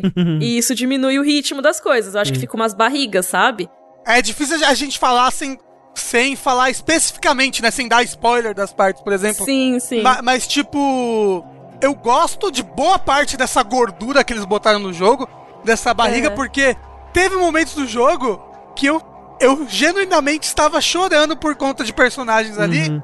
porque eles investiram nesses personagens, entendeu? Sim, sim. Aham. Eles deram tempo pra eles se desenvolverem e tudo mais, e tipo, eu, eu, eu, eu realmente me importei. o maior exemplo é a Jessie, né? Assim, eu acho que, pelo menos até onde eu joguei no jogo, assim, eu- o que eles fazem de, de explorar quem é essa personagem, né? O que, que ela tá fazendo aqui, qual foi o rumo da vida dela que levou ela a tá na Avalanche nesse momento. Sim, Sim. ma- ma- mas, a- até mesmo o Biggs e o Ed, Sim, sabe? sim, tipo, também. eu tava me importando muito com eles. Apesar de que eu tenho uma- um, um certo ódio pelo Ed. Ah, o Ed é foda, né, cara? O Sim. Ed é tipo, olha só, 2020, ele né, é gordo. 2020, Ele, a é. personalidade dele, a personalidade dele é ser gordo. Ele é gordo. É, gente, como é que é? Me descreve esse personagem. Ah, ele é, é gordo. Ele é gordo, Assim, ele tá sempre com fome. É, é- é o jeito que o Japão enxerga o gordo, né? Essa, Assim, a mídia, essa né, figura tem muito- mitológica do gordo. Não, mas no. Japão. Você já viu. É, como é que é o nome daquele anime lá, Tengu? Que tem Darling o gordo. Franks Isso, tem o gordo na capa, que até na capa É. do negócio, e aí eu sou um tá gordo. comendo a porra do pão, né? Eu tenho um pão, eu ando com um pão aqui na minha mão porque eu sou gordo, entendeu? Mas, mas assim, a, a raiva que eu tenho do Ed nem é isso, porque na verdade mostra um lado dele, tipo, ah, ele cuida dos gatinhos lá na favela, tipo, e eu fico, ah, ele cuida dos gatinhos, ele é até legal É, e carinhoso, ele se preocupa com a, a, a Jess bastante. O, o ódio que eu tenho dele é que, sei lá, quando esse jogo lançou, todos os dias umas cinco pessoas vindo no Twitter, hahaha, nossa, esse NPC aqui é o Rafael Kina. Nossa, que olha ódio. como ele é, olha como ele é gordo, igual o Rafa, arroba Rafael. QA. Nossa, Nossa, eu, essa, eu bloqueei várias pessoas dessa. Justo, justíssimo. Eu acho que os dois maiores beneficiados por essa extensão, essa barriga aí, foi a Jessie, que vocês te falaram, e o Cloud. Porque o Cloud no original, a Mika pode me corrigir se eu estiver errado, se eu estiver lembrando errado. Ele demora muito pra ser um boneco gostável no original. Sim, ele é um puta chato. Ele é um chataço, assim. É. É. E eu acho que essa barriga serve muito no remake pra estabelecer o Cloud como apenas mais um tsundere. Ele é um cara de tsundere, assim. É, Ele, ele é um É. cara que tem dificuldade de se expressar, né? Ele é o Edmundo na capa da revista lá. O animal que é carinho, sabe? um animal que é carinho. O animal quer carinho. O Claudio é um cara que, tipo, não sabe se relacionar, mas ele quer um carinho. Eu acho, Tengu, que eles deixam o Cloud cuzão basicamente ali na primeira missão, né? Saindo ali, É. já tem a Tifa e ele já começa a se abrir mais, começa a demonstrar mais personalidade. Com certeza. Eu, eu acho que ele demora um pouquinho e quem abre mais ele é a É, Ares. sim, isso é verdade. Ares, é. Ares, é. Porque quando ele começa a interagir com ela, você vê ele desabrochando aos poucos, assim. Até o ponto que. Eu até comentei da outra vez, né? Eu acho que a parte da Ares, como ela é uma personagem muito importante e o jogo quer que você se importe com ela, é tipo seis horas só os dois juntos. Só É. os dois. Hum. É, eles reforçam bem, bem a relação do Claudio com a Ares. Bem, assim. E como eu falei, né? Eles, eles deixaram a Ares realmente uma personagem apa- apaixonante, assim. Sim. Eu acho que na primeira missão o Cloud é cuzão, com a Tifa ele é, É tsundere, ok. É. e aí depois ele começa a se abrir mais, É, é, verdade. e no final do jogo eu tava gostando dele genuinamente, assim. Eu acho que eles fizeram um ótimo trabalho ao longo do jogo todo de dar muito mais carisma pra esses personagens do que eu lembrava na minha cabeça de 20 anos sem jogar esse jogo. Eles tinham, sabe? Uma parte que eu gostei muito, que mostrou bem essa coisa do Cloud ser um, ser um animal que só quer carinho, é quando você acaba a primeira missão do, do reator 7, né? 1? 7? É o reator 1. É o 1 depois 5.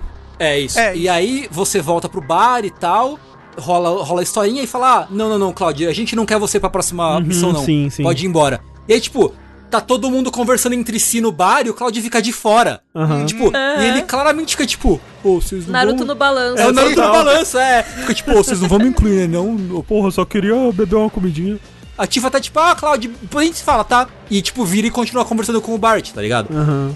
E, tipo, até o, o, o Biggs e o Ed, que, tipo, paga um pau pro Cláudio, não sei o que, ele vira, pô, Cláudio, valeu. E vira e ignora ele depois.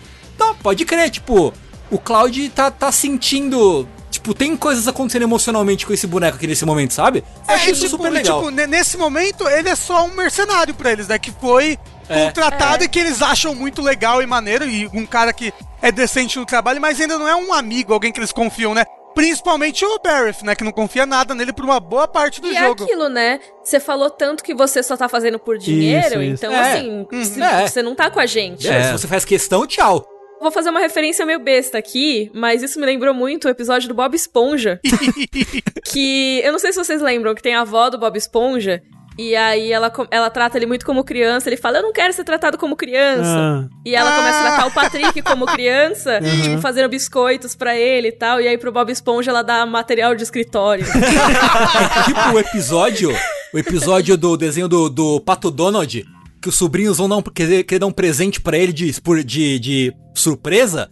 Eles querem dar uma caixa de charuto pro, pro Pato Donald de presente. Aí ele descobre, só que ele pensa que os sobrinhos compraram pra eles fumar. Aí ele fala, é? Então fuma! Aí tipo, ele enfia o charuto na boca do sobrinho e acende assim. O sobrinho tenta fugir, ele puxa de volta, enfia o charuto na boca assim e acende. E depois ele descobre, tipo, ele, ele abre a caixa de charuto, vê que no, no fundo tem um, um bilhetinho, né? Tipo, feliz aniversário tio Donald, né? Ele fica na bad pra cara e acaba. A desenho. parte que o. A parte que o Cloud A abre a caixa de cara. charuto da Tifa e vê a bilhetinha é bem triste mesmo. E aí ele olha e ele fez o Ed fumar todos os charutos, ele tá deitado morto no chão. Isso. Mas ainda no tema da, dos personagens, como eu acho que eles foram bem trabalhados, eu acho que o, o trio, aí o Big Zed, Big Zwed e a Jessie, que você esquece da existência deles com 3 horas de jogo do original, aqui eu acho que eles são tão interessantes e profundos quanto qualquer personagem de um outro RPG, sabe? Uhum, Sim, uhum. Hum. eles são muito marcantes. É, eu, eu, Muito que- eu marcantes. queria que eles entrassem na minha party, sabe? Eu ficava, nossa, será que eles vão entrar nesse remake? Vai ser uma É, surpresa. Em algum momento eu vou poder jogar com a Jessie a metralhadora, sei lá.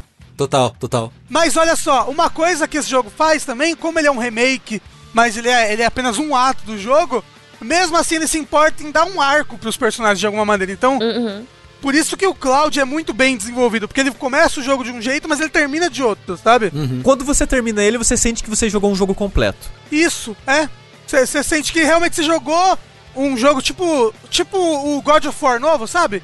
Ele é o Uhum. primeiro jogo de uma série de jogos. Você meio que sente isso. Você É. sente que ele vai continuar, mas meio que deu uma satisfação É, ali, é. né? Isso. Não é igual o Senhor dos Anéis, o primeiro filme. Aham, aham. Porque era um livro que dividiram em três. Então, o primeiro filme, quando ele acaba, ele não tem meio que um arco, um grande arco de evolução de personagens. Tem de um personagem.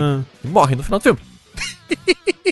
no Final Fantasy VII, antes de eu jogar ele, eu tava com medo dele ser isso, sabe? Eu tava com medo dele simplesmente terminar, porque Sim, sim. é isso. E quem E jogou. cadê o próximo, né? É, e quem jogou o original vai entender, tipo, beleza, é assim que acontece. É meio chato, mas eu entendo. Mas não, ele termina com um gostinho de eu terminei um jogo. Eu Sei. sei que tem mais, dá pra ver que tem mais. Mas eu sinto que eu terminei um jogo e tô satisfeito.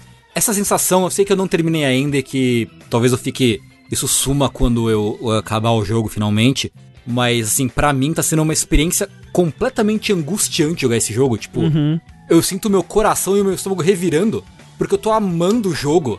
E eu, tipo, caralho, eu, isso, isso vai acabar logo. E, tipo, eu tô muito angu- angustiado jogando, sabe? Eu admito que é um pouco disso pra mim também, é um pouco do que... eu- quando eu fui explorar os meus sentimentos de por que, que eu não joguei mais Final Fantasy desde o último vértice, é um pouco disso, assim. Eu, eu queria que ele durasse pra sempre, assim, sabe? Tipo, eu queria ficar mais com esse mundo, esses personagens. E eu lembrei uma coisa que eu, é, eu falei que desde o último vértice eu não tinha jogado mais, mas eu, na verdade, joguei, né? Porque no último vértice eu falei que eu tava no começo de Wall Market e depois eu joguei até o final de Wall Market, né? Que é um momento maravilhoso, assim, é incrível. Caralho, que incrível. esse capítulo me cansa, não chegou ainda, mas tipo, Não, esse bem. capítulo no jogo original, ele já é bem legal, né? Porque É. tem ele é um dos aquela- marcantes, assim. É. É, ele é muito marcante, tem Sim. coisas que até Quando é, do falaram. remake, né? É, A gente- é, exato. nossa- Quando falaram que ia ter o remake, o pessoal pensou, nossa, como é que eles vão lidar com as coisas do, do All Market, né? É, porque, tipo, o pessoal achou que, tipo, olha, vai ser tudo muito sério agora, né? Tipo, Advent tudo muito, Children, é. muito, tudo muito adulto. Sabe? Não, né? Ele ainda tem bastante piada. E o, e o All Market tem um quê disso? Né? Sim, Principalmente sim. no jogo original. Ah, eu tô muito ansiosa pra chegar nessa parte. Caramba, caramba, é É perfeito. incrível, Mika. Olha, É incrível, assim. Mika, teve uma parte, uma certa cutscene, não sei se eu posso chamar assim, que eu acho que esse, esse vai ser o meu momento favorito dos jogos de 2020, assim, pá. Com certeza. Eu, eu, eu tava rindo, eu tava aplaudindo. Uhum. Eu, eu lev- levantei da minha cama, tal como um obeso mórbido que sou, e aplaudi. Assim o jogo. É Depois isso. fica chateado das pessoas. É. Arte, isso é arte, videogame é arte. Mas olha só, eu fiquei de cara com essa parte de do quão legal ela é, do quão ela tem uma cara de cara, sabe? Essa cutscene. Cara de cara? Hã? É tipo de muito Ah, de- de- investimento de e expense. tempo. Ah, tá, de Ah, preço. tá, preço. tá. É. Entendi, entendi. tipo, é uma cutscene linda. Tipo, muito bem animada, muito legal. E, tipo, muito mais bem feita que muitos jogos, sabe? Aham, eu fiquei, aham. caralho, os, os caras foram fundo. E muito legal essa parte. Botaram o coração pra fazer, né? Realmente. Puta, botaram mesmo, viu? Botaram o Kingdom Hearts. Aham. Uma coisa que eu quase falei no último vértice e que eu fiquei feliz de queimar a língua, porque eles só mudaram de lugar, mas eu quase falei no último vértice. Legal que eles estão, né? Eles têm muito carinho pelo material original, legal que eles estão adaptando a maioria das coisas, eles não estão tendo vergonha do que era Final Fantasy VII, eles estão pegando tudo e só expandindo, né? Mas, né, porra, tem um inimigo ali que eles não adaptaram, né? Porque era muito esquisito, né? Claro que não vai ter como ter esse inimigo no remake, e tem. Só Tem. que, tipo, Sim. eles, eles, eles adaptaram tão bem que eles expandiram o inimigo também. Ele virou um chefe, né? É. E eu, caralho, quando, eu- quando apareceu aquele chefe, eu fiquei tão feliz, velho. Eu fiquei tão feliz. Foi a mesma Só que coisa assim, pra mim. eu acho que foi um dos chefes mais difíceis do jogo pra mim, porque ele, ele tem uma mecânica que eu, eu fiquei feito um jegue, assim, eu fiquei batendo a cabeça. da- Não, eu vou bater nesse chefe enquanto ele estiver desse jeito, quero nem saber. E tipo, o chefe não quer que você bata nele enquanto ele tá desse jeito, né? Então, tipo, ele, ele é muito, muito difícil. Inclusive, vocês acharam difícil? Sim. Eu tô Não. confusa porque eu não sei se eu peguei a referência. Você não pegou ele ainda? Ah, tá. Não. Não, não pegou ele. Ah, tá. Eu tô tipo. E é melhor, e é melhor deixar assim, porque vai te surpreender É. também, eu acho. é. Tá. Vai. Ok. Mas vocês acharam o jogo difícil? Estão achando difícil? Como é que tá? Não, eu tô achando ele médio pra difícil, assim. Eu tô tendo um desafio bem, bem interessante, na verdade. Morri algumas vezes, tipo, tenho morrido com alguma frequência. Não tô tomando game over, mas, tipo, eu tô sentindo, me sentindo bem desafiado pelo, pelo, pelo combate de modo geral. Pô, peraí, como assim? Game over? Morri todo mundo. Ah, nossa, não, tipo, direto, várias vezes morri. Eu, eu achei legal porque tem sido um combate que você não, não pode só relaxar e ficar apertando o botão, Uhum, sabe? Você tem que pensar no que você tá fazendo, minimamente. Sim. E eu adoro quando acontece isso, porque a maior cilada de RPG de turno é quando você simplesmente fica apertando o ataque e dá certo. Sim. É. E aqui não pode. É, é legal você poder fazer outras coisas, né? E realmente, você se sente obrigado a usar as magias, a usar as habilidades. Se você não usar, você vai morrer. Porque só o seu dano do ataque não vai ser o suficiente pra matar a galera. Não, nossa, é- é- eu, eu morri várias vezes, assim. É. E, tipo, eu, eu, eu me senti bem desafiado. Eu gostei muito do combate desse jogo. O que é triste. Assim, o que é assim, talvez não seja tão assim, nossa, ele gostou do combate do jogo. Porque eu gostei muito do combate de Kingdom Hearts 3 também. Tipo, eu me diverti bastante. Apesar de ele ser uma bagunça, brilho pra todo lado, eu gostava do brilho pra todo lado. O Final Fantasy VII eu achei que ele é bem mais estratégico. Ele exige que você combe as habilidades dos seus amigos e mude, sabe? Tipo, tô atacando com um pra encher minha barra logo. Aí bota ele pra, pra usar um ataque Sim. aqui automático. Aí mudo pro outro pra encher a barra, boto um, um ward ao redor desse personagem pra ele castar a magia duas vezes. E vou fazer esse combo, assim, bonitinho Tem que ficar muito atento às barras, né? Tipo, tinha É. vezes que eu ficava, ah, beleza, tô aqui só com a Tifa, batendo, batendo. Aí eu vejo, tipo, nossa, o Cláudio tá com duas barras cheias faz 40 anos e eu não usei nada ainda. Tipo, vamos lá. Isso. Sim. E eu gosto muito disso que eu já mencionei, de cada personagem ter uma mecânica diferente.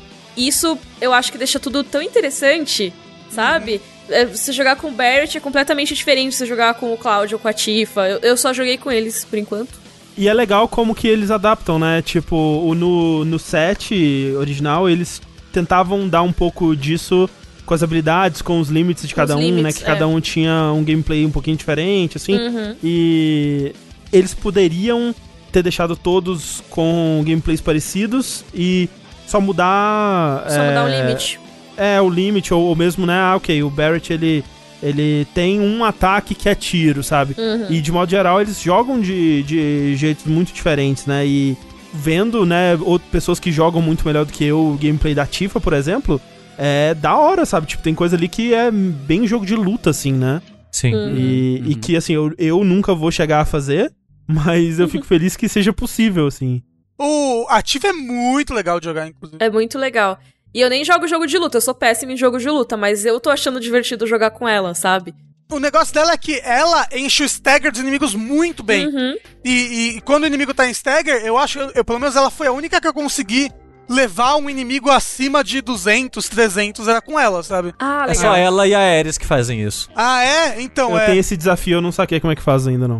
É, o, o negócio é que ela, ela tem uma mecânica bem dela. Todo mundo tem uma mecânica que é bem do personagem, né? A mecânica dela é, ela muda o triângulo quando ela usa uma habilidade, que é o Unbridled String, né? Uhum, uhum. Então, tipo, você enche sua barra, você- quando você usa isso duas vezes, você libera uma habilidade nova de triângulo. Então, tipo, você usando essas habilidades, você enche o stagger bem alto. Uhum. Então, tipo, Ah, tenta legal. fazer isso. Ela também tem, tipo, tem uns combos dela que bota ela no ar, né? Uhum. E aí tem habilidades que, se você usar ela no ar, ela, ela não tem que cair no chão de novo pra usar. Ah, que nem os outros legal. inimigos. Então, tipo, ela, ela do ar já usa a habilidade direto. Então, tipo, ela é muito divertida de jogar. Já vira, já vira baioneta. É. O- o- um- uma parte triste disso, e eu não sei se é spoiler, como é que eu falo isso? É.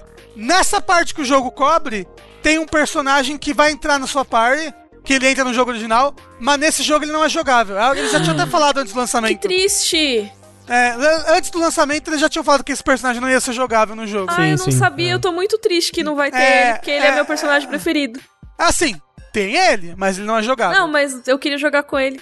Eu também queria muito jogar com ele. Nossa. É que ele entra muito no finalzinho, né? Do, É, desse sim. pedaço, né? Eles É não queriam fazer- desenvolver o combate de um personagem É. que ia ficar pouco tempo, né? Justo, É. faz sentido. Mas assim, já disseram que no próximo vai ter, vai ser jogável assim, tudo. Ai, que bom. Eu posso mencionar que delícia que é que cada arma tem um sphere grid separadinho, assim, as galaxinhas rodando. Aquilo é uma delícia, rapaz. É tão maravilhoso que eu gosto. E eu gosto muito de como que ele te incentiva, né? Porque cada arma tem uma habilidade Sim, e sim. você tem que usar ela um tempo pra. Tipo, é rapidinho, né? Mas é, É. o suficiente pra você ver, ah, talvez eu goste dessa arma aqui, vamos ver se eu. Eu gosto muito de como o jogo equilibra dificuldade com recurso, porque, tipo, não dá pra você ficar farmando muito pra evoluir as armas todas no máximo, então você tem poucos recursos pra você criar a build que você acha mais legal em cada arma. E aí você tem que usar isso a seu favor pra se adaptar ao seu estilo de jogar e a sua estratégia pessoal. Pra um jogo que não é fácil, né? Sim. Então eu acho muito legal que o, que o jogo ele te desafia dessa forma também. Não só em um combate difícil, mas tipo, te dando não recursos muito escassos, nem muito abundantes pra você ficar naquela linha e saber é, montar a arma direitinho do jeito que você quer, sabe? É, assim, chegou no final do jogo, eu tinha AP o suficiente pra maximizar a arma até o final, assim. Ah, bom, no fim do jogo, né? É. É mais Então, compreensível, tipo, eu acho. Assim, o Rafa não tinha não, mas tudo bem. Ô, eu tinha assim, eu tinha a a arma do Barrett que eu mais usava, que era a Big Bertha, ela tava com tudo no máximo. Só tem como fazer no, no hard, então tem que ver o que que você fez aí. E Quebrou o jogo. É, eu, eu, eu fiz todos os, os- as arenas lá, fiz bastante coisa. Eu sei, mas, mas é. É. Eu, eu não vou entrar em detalhes aqui, mas ok. Mas uma coisa que eu gostei muito, que é um detalhezinho besta, que toda a cutscene, todo momento você vê todas as armas com os buraquinhos lá pra colocar as materials. Nossa, é, é. E legal. elas é mudam conforme as que você equipa. É um detalhe besta, mas que faz toda a diferença, sabe? E se a arma tem slot linkado, né? Isso. Aparece na arma ou a linhazinha ligando os É dois. É tão legal isso. É. Você sabe uma coisa que eu achei estranha? A, a Aerith, ela tem uma, uma matéria no cabelo, é isso? É, tá, não entendi. debaixo, tá debaixo do lenço. É, É, quando, porque- quando porque ela assim- mostra, não dá pra ver. É, quando ela fala, ah, eu tenho, eu também. Aí ela aponta e eu não entendo. Ah, aí, aí- é porque eles iam ter que, sei lá, mudar o design dela pra aparecer essa matéria, não sei. Eu não sei é, o acho que a que ideia aconteceu. sempre foi essa, que é, a matéria tá debaixo do laço que ela faz pra prender o cabelo. Ah. Como se fosse algo ali que faz parte do laço no, no penteado dela, sabe? É porque, tipo, no original é 3 pixels, né? Então você não. você não fala, tipo, nossa, o que está acontecendo? Mas É, eu mas, mas é, mas é. É, tá dá- eu não vou entrar de novo em spoilers, mas mesmo no original dá a, dá a entender que tá dentro do laço dela, porque tem uma hora que sai o laço dela e Ah, aparece a sim, matéria. sim, sim. Uhum. Ai, meu Deus, eu quero muito falar de spoiler, André, meu Deus! Sim, a, a gente vai ter essa oportunidade, Rafa. Mika, você acha que você trocaria algumas desses, desses momentos de cidade, de, de enrolação de filler, pra ele ter um ritmo mais acelerado? Cara, então, isso é, é bem complicado. Alguns talvez. É que assim também. Eu tô bem no começo, como eu falei, né? E a parte que eu achei mais barrigada foi a parte das side quests no início. Sim, na, nos slums lá, né? No Isso. 7. Que é Ah. aquele capítulo que é só nos slums. Sim, sim. E eu, sinceramente, assim, eu fiz todas. Porque eu quero que esse jo- jogo dure pra sempre, mesmo com, com a Aham. barriga. Porque é isso, eu gosto muito do Final Fantasy VII original. Então eu jogar com essa jogabilidade deliciosa, com os personagens que eu já gosto. Tudo bem se é procurando o gato da vizinha, sabe? Aham, aham. Mas eu acho que isso prejudica bastante o ritmo das coisas, sim. E aí eu fico pensando, será que eu tiraria essas? Eu acho que as de história eu não achei que afetaram. Tipo a da Jess, assim. É, eu acho que enriqueceram. Aham. Acho que tá tudo bem, sabe? É, a parte da moto também, tipo, legal, sabe? O problema é que é side quest, então eu não, eu não, não É. dá pra eu tirar side quest, porque eu fiz o que eu quis, né? Sim, é. É que é, tem isso também, né? O jogo, pelo menos dessa sidequest, ele te dá. Ele te deixa pular elas, né? Se você. Se é um conteúdo É. que você não tá interessado. Mas acho que, no fim das contas, eu. Eu concordo que elas são de qualidade inferior, né? Uhum. Como acho que era o esperado, né? Acho que né, sidequest geralmente tem esse, esse, esse conteúdo inferior Sim, mesmo, sim. em- mesmo, mesmo em jogos de grande orçamento. Mas eu, eu acabei ficando feliz pela presença delas, assim, muito porque, por exemplo, essas do, do Setor 7, depois outras, outros momentos que o jogo ele dá essa abertura assim, que é um momento de você entender mais da vida das pessoas normais, assim, Uhum. e é importante pra história que Final Fantasy VII tá contando que você saiba que as pessoas vivem ali, quais são os problemas que elas passam e Uhum. as dificuldades. Então, no fim das contas, mesmo que eu concorde que é chato, tipo, enquanto eu tô fazendo a sidequest, tipo, ai, tem mais sidequest, nossa, vamos encerrar, vamos, vamos pro, né? Eu quero a próxima Sim. missão de história, eu quero a próxima cutscene bonita. É, eu fico feliz de delas estarem lá por expandir o mundo desse jeito. Acho que, no fim das contas, é importante. E são pouquinhas, e são rapidinhos também de É, fazer. sim. Eu acho que eu tive essa sensação mais no começo, porque eu acho que aquela entrada. Tipo, o começo desse capítulo é Uhum. meio que uma queda de ritmo absurda, assim. Sim, sim. é. Tipo, você tá lá, intenso, intenso, intenso. Aí, tipo, ah, agora vamos passar de casa em casa, trocando filtro e cobrando dinheiro, tipo a milícia do Rio de Janeiro, assim. tipo, isso não faz sentido. Só que Aham. eu, eu depois eu comecei a me afeiçoar mais, sabe? E eu realmente concordo super com você, André, que você precisa ver como é a vida na cidade pra você ter algum apego a essa cidade. Sim, Tipo, sim. isso vai ser importante pra história do jogo, né? Tem uns personagens que aparecem que eu fiquei muito. Esse personagem ele aparecia no, no, no original? Ele é de algum filme? Ele é, ó, em específico, tem um capítulo que você dirige uma moto, certo? Sim. Esse personagem é novo. É novo. Ele é novo? Cara, É novo, quem, é é, novo. quem é Ele essa é novo. pessoa? E é totalmente aleatório. É muito aleatório. Eu fiquei pensando, ah, ele deve ser de algum jogo antigo, botaram ele aqui pros fãs ficarem felizes. Não. E ele é muito teatral, né? É, não, ele É, aparece. Ele é muito anime. É, Ele nossa. parece o. Eu adorei. O Beto Eu Carreiro adorei do também, futuro. adorei. Eu não tô entendendo o que tá acontecendo É ali. saído diretamente do Jojo. Isso. É, é total. Eu acho que, tipo, ele é o pedacinho de Advent Children. Assim, ele é muita energia Advent Children. O jeito que ele pilota a moto, né? Total aquelas É. cenas de ação Não, nas e motos a da dublagem dele é total ó, o estilo Ah. de fala dos, dos Kadaj da vida. Não sei se é o Kadaj que fala assim, mas é tipo esses é. caras assim do Advent Children. É. Falando em Advent Children e, e Nomura, na verdade, e os Dementadores, hein? Então, É, eu não, então, eu não quero falar é- sobre é eles a porque é com certeza que- spoiler. Que Ah, é com tá. certeza spoiler de falar. Ah, entendi. Mas assim, eu que não tomei spoiler ainda, eu que sei talvez quase tanto quanto o Tengu e a Mika sobre os Dementadores no momento, Uhum. eu tô, no momento eu tô curioso, tipo, o que que, o que, para onde que isso tá indo, o que que isso vai representar, né? Eu, por enquanto, eu achei, assim, tirando a parte do ritmo e tal, eu achei o ponto negativo do jogo pra mim, essa questão dos Dementadores. Que eu achei umas cenas nada a ver. Talvez isso vá ser legal mais pra frente, eu não Sim, quero sim. saber é, a explicação, eu quero descobrir com o jogo. Mas assim, eu achei meio nada a ver, assim. Meio tipo. É, eu achei nada a ver. que que eu tá achei nada a ver. Tem outros momentos onde eles têm mais destaque, assim, que eu já joguei. Mas todos esses momentos, eu- o, a- o meu pensamento é: ok, pra onde que isso tá indo? O que, que eles vão fazer que com dê isso? certo, É, né? espero que tá, esteja indo pra algum lugar legal. E aí eu não Sim. quero saber. É, então, o negócio é que no começo eu também fiquei assim, até que clicou um negócio que eu falei, nossa, é isso que tá acontecendo. Entendeu? E aí eu entendi o negócio dos Dementadores, então, tipo, eu gostei. No final dos contos, eu, eu gostei do, Uhum. do- dos Dementadores e o Prisioneiro de Azkaban.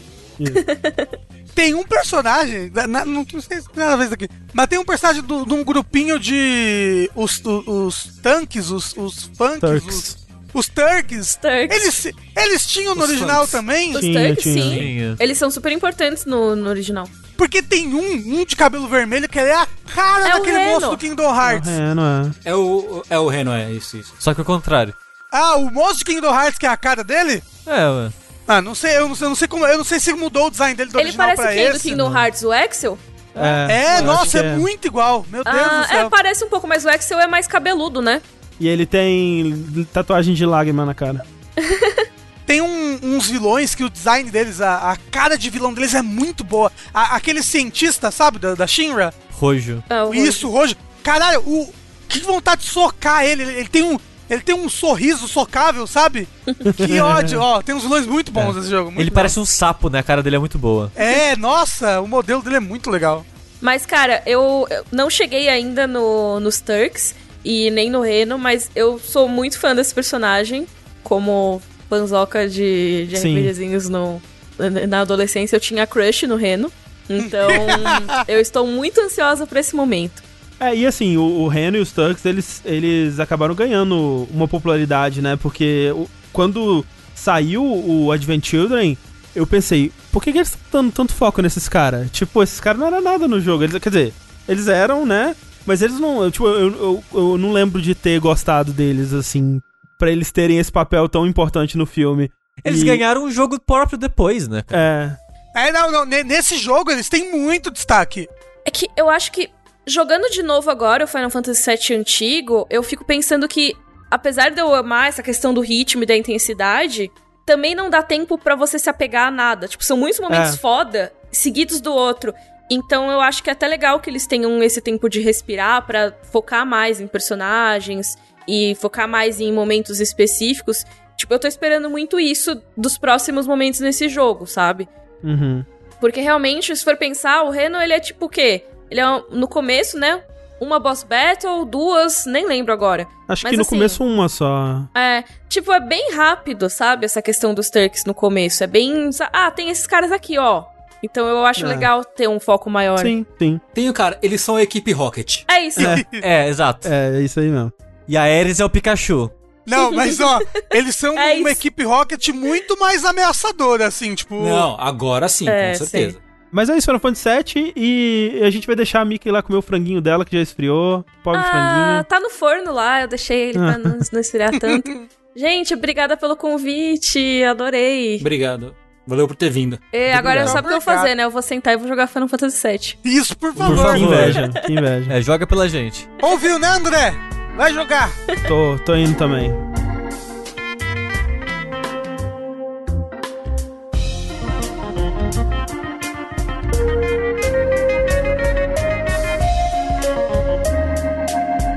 Depois de falar de tantos jogos importantes, impactantes e lançados esse ano, eu quero falar de um jogo que foi lançado a. Acho que o ano passado, talvez até 2018, vai saber. Eu acho que ele entrou em Early Access antes de lançar de fato. Que não é de muito foco. E talvez nem mereça tanto foco assim. Talvez Hum. ele mereça só um pouquinho. Que eu acho que foi o que ele recebeu. Então tá tudo certo. Que é o Operência de Stolen Sun Hum. que eu já falei aqui algumas vezes que eu gosto de alguns dungeon crawlers em primeira pessoa, né, com essa pegada meio old school. Por exemplo, Legend of Rock, que eu vivo repetindo aqui, que é um dos meus jogos favoritos, o 2 principalmente. Aí, desde que esse jogo saiu, ele tá no Game Pass pro Xbox, pro console, né? Desde o ano passado. E desde isso, vem gente me recomendar: Ô Sushi, você gosta de Dungeon Crawler em primeira pessoa? Dá uma conferidinha nesse jogo aí. Aí eu ia ver gameplay e tal, ele. E eu ficava, putz, esse jogo ele. É, é, pode ser legal, né? Bom, né? Mas eu nunca animei de falar, ô André, vou, vou roubar seu Xbox aqui rapidinho, só pra jogar um joguinho no, Game- no Game Pass aqui. Acabei nunca fazendo isso. Porque eu, quando o Sushi faz isso, eu falo, não, ninguém encosta no meu Xbox. Aí eu pego ele e saio correndo. assim. Não, tá. a- o André, não sei, não sei se vocês sabem, ele anda com um colar tipo de rapper. É, eu, na verdade eu não sou gordo, é que meu Xbox, meu- todos os meus Xbox estão debaixo da minha camiseta. assim. Inclusive, quando você precisa sair na rua, você pega uma máscara com o cara do Battletoads, assim, desenhado no... Inclusive, eu também sou gorda, que meus ex-bacon estão debaixo da camiseta aqui. Mas, esse jogo saiu esse ano pra PS4. Olha aí. E Switch também. Até então ele era só de PC e Xbox. E eu pensei, agora é a hora. Começo do, do ano não tem jogo, é a minha chance de jogar ele. E eu fiquei bem triste, assim, vamos, pra ser sincero, eu fiquei bem triste. e eu joguei esse jogo meio que a contragosto, assim, porque eu queria esse tipo de experiência. Eu gostava de algumas coisas que ele fazia, mas no final das contas só ficava meio decepcionado mesmo, sabe? Sei. Enquanto eu jogava ele, eu pensava, putz, eu podia, eu podia estar jogando Electron Odyssey. Eu podia estar jogando Persona Q. Podia estar jogando aquele. Que é tipo do Chocobo Dungeon lá. É, eu podia estar jogando Shiren. Eu podia Isso. sabe, vários jogos que coçariam mais ou menos com o mesmo canto, assim, na, na, na minha mente. Uhum. Mas eu queria dar uma chance válida pra ele. E ele tinha algumas coisas, alguns detalhes que eu gostava. Porque o jogo é o seguinte: ele é bem clichê fantasia medieval genérica, assim, de invasão de demônios, e o dragão vai destruir o mundo, e você tem que jogar com os personagens que vão salvar o mundo que tá sendo destruído, blá blá blá. O estilo de arte totalmente pouco inspirado, assim, é bem tradicional, bem clichêzão, assim, pro estilo. Então, em história, em visual, em estética, em ambientação, essas coisas, é aquilo que você já espera de jogo desse tipo. Ele não vai ter, ele vai ter zero surpresas nesse quesito. O que é um pouco decepcionante, mas é ok. Eu meio que já vou pronto pra esse tipo de jogo, pra ele ser o desculpa, porque ele meio que tá indo atrás de um, né? Uhum. De um segmento de público que realmente gosta disso. Só que, o que eu gosto em Dungeon Crawler? Porque muito do foco do jogo é em exploração. É no mundinho, é em brincadeiras de interação com o mundo e coisas do tipo. Pelo menos dos que eu conheço e que gosto. E esse jogo ele tem um pouco disso, né? Ele é basicamente uma série de dungeons, né? A história se passa entre as dungeons e em alguns momentos chaves. Tipo, você encontra um chefe, vai ter um diálogozinho. Ou quando o checkpoint do jogo é um. Você acende uma fogueira, né? Pra recuperar a vida e MP dos, dos personagens. E sempre que você é, acende uma fogueira e vai pro menuzinho de checkpoint, os personagens conversam entre si. Hum. Então é assim que você conhece mais dos personagens, assim que você conhece mais do mundo e tal. Não que seja muito interessante o que eles vão conversar, mas é assim que você vai descobrindo mais dele. E enquanto isso você vai explorando as dungeons, aí tem esquema de passagem secreta e coisas do tipo. E eu gosto como ele faz a passagem secreta, eu gosto de como ele faz mais ou menos como ele faz o mapa dele, porque você aqui você não você como ele eu não sei se no PC ele faz alguma coisa, mas no console você não consegue interagir com o mapa. Tipo, você não consegue deixar anotação nele. Uhum. O máximo que você deixa, isso é bizarro, é uma marcação. Nossa, não faz sentido isso. E é isso. E é bizarro, porque ele tem essa filosofia de o mapa é em gridzinho, né? Você vai andar de quadradinho em quadradinho, enquanto explora. E o mapa, conforme você vai andando, ele vai preenchendo de quadradinho em quadradinho. Então, ah, essa porta tá trancada. Aqui tem algo que eu não sei como interagir, porque tem uma, uma parada meio Metroidvania, que você pode revisitar dungeons antigos com habilidades novas de interação do mundo. Tipo, agora você tem um, um artefato mágico que conserta pontes quebradas. Você tem, sei lá, uma coisa que é, faz a água baixar, ou coisas que alteram o mundo de alguma maneira. Então você tem esse incentivo de repetir dungeons antigas depois de certo pedaço do jogo para enfrentar chefes opcionais, encontrar é, itens secretos e coisas do tipo. Só que você não pode deixar marcado no mapa essas dúvidas, tipo, ah, eu deixei isso pra trás, deixei isso pra trás. Tá... Você só pode marcar um lugar no mapa. Não faz sentido isso pra mim, desse tipo de jogo. Bizarro. Que é um jogo que ele tem tanta coisa pra você reexplorar e refazer e, tipo, anotar pra lembrar que você deixou algo pra trás. E não tem como. É, é basicamente um waypoint que você marca, sabe? Que. Assim, que decisão. Merda. É? é, tipo, eu não sei como botar isso em, em palavras mais bonitas, assim. É, é, tipo, parece não fazer sentido com o tipo de jogo que ele tá fazendo, sabe? é uma Hum, decisão que sim. não agrega em nada ali. É, mas, dito isso, eu gosto do momento a momento de explorar as dungeons. Eu gosto que as lutas, elas são ruins, mas eu, eu chego nisso. Mas são, tipo, você matou o inimigo, acabou, ele nunca mais vai dar respawn. Hum. Mesmo que você revisite a dungeon depois, os inimigos não voltam. Mais jogos deviam fazer isso. E eu acho isso muito bom porque o jogo ele meio que ele sabe se balancear. Tipo, ó, você chegou no chefe, você possivelmente enfrentou todos os inimigos até lá, porque não é tão fácil assim evitar os inimigos. Então você possivelmente vai estar no level X. Então, como ele é, ele consegue prever onde o personagem vai estar no level, ele consegue, né, balancear de uma maneira certinha. E quando você vai reexplorar não é chato, você só vai lá fazer o que você tá afim de fazer mesmo. Isso eu gosto bastante. De você só enfrentar o inimigo uma vez e acabou, acabou. Eu gosto da- do incentivo que ele tem de revisitar com artefatos mágicos. E eu gosto do crafting do jogo. Que ele não é mega criativo no grande esquema das coisas, mas ele é criativo pro tipo de jogo porque é o seguinte: eventualmente no jogo você pega um caldeirão mágico de, lá, um xamã, qualquer coisa do tipo. E esse caldeirão, quando você vai no checkpoint, na bonfire, você pode fazer crafting com receitas que você encontrou ao longo do jogo. Só como é que funciona? A receita é um puzzle de lógica. Hum. Você não precisa coletar ingredientes explorando, matando inimigo, comprando em lojinha ou o que seja. É só tipo, a receita é, é a seguinte: as poções elas podem ter até três ingredientes e esses ingredientes podem ser flor, raiz, sei lá, cogumelo. Ele pode ser da floresta, pode ser da montanha, pode ser da água. A, a intenção desse desse ingrediente pode ser algo pra entorpecer, algo pra para curativo, algo pra envenenar, qualquer coisa do tipo. Aí a instrução que você acha, né, a receita que você acha é falando: O segundo ingrediente nessa poção, ele é um entorpecente. Hum. Aí é, é aquele, é aquele, é aquele puzzle de lógica que você vai por elima- eliminação. Uhum. É bobo, é muito revista coquetel, Aham. mas eu adoro puzzle de lógica desse tipo. Então, sempre que eu pegava uma receita, eu. Caralho, agora! Eu corria para Bonfire, eu quero fazer essa, essa receita e ver que poção que essa porra vai dar, sabe? Aí é uma, sei lá, uma bomba de fogo que eu vou jogar no inimigo e tal. Uhum.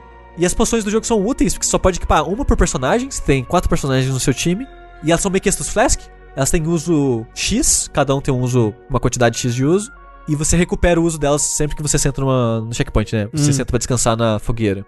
Eu gosto dessa dinâmica também. O que eu não gosto é o combate desse jogo, porque ao mesmo tempo que ele tem a oportunidade de balancear do jeito, tipo, ficar certinho, bonitinho, o combate é tão desinteressante, é tão ruim, porque ele é, é tipo o Etrian Odyssey no sentido de tem linhas, né? Tem profundidades, Hum, camadas sim, sim. Na, na luta. Tipo, personagens que ficam na frente, personagens que ficam É. atrás desses. Tipo Gwent. Tipo Gwent é. Só que os seus personagens estão todos na mesma linha, mas os inimigos têm três linhas que eles ficam. Aí você tem ataque que ataca a primeira linha, ataque que ataca a segunda, ataque que ataca a terceira, e por aí vai indo, né? Aí, sei lá, tem o Ladino, aí tem o, o, o Guerreiro, o Mago, e cada personagem, ele tem uma skill tree diferente. Ele pode ser da mesma classe, mas a skill tree dele vai ser um pouco diferente da do outro.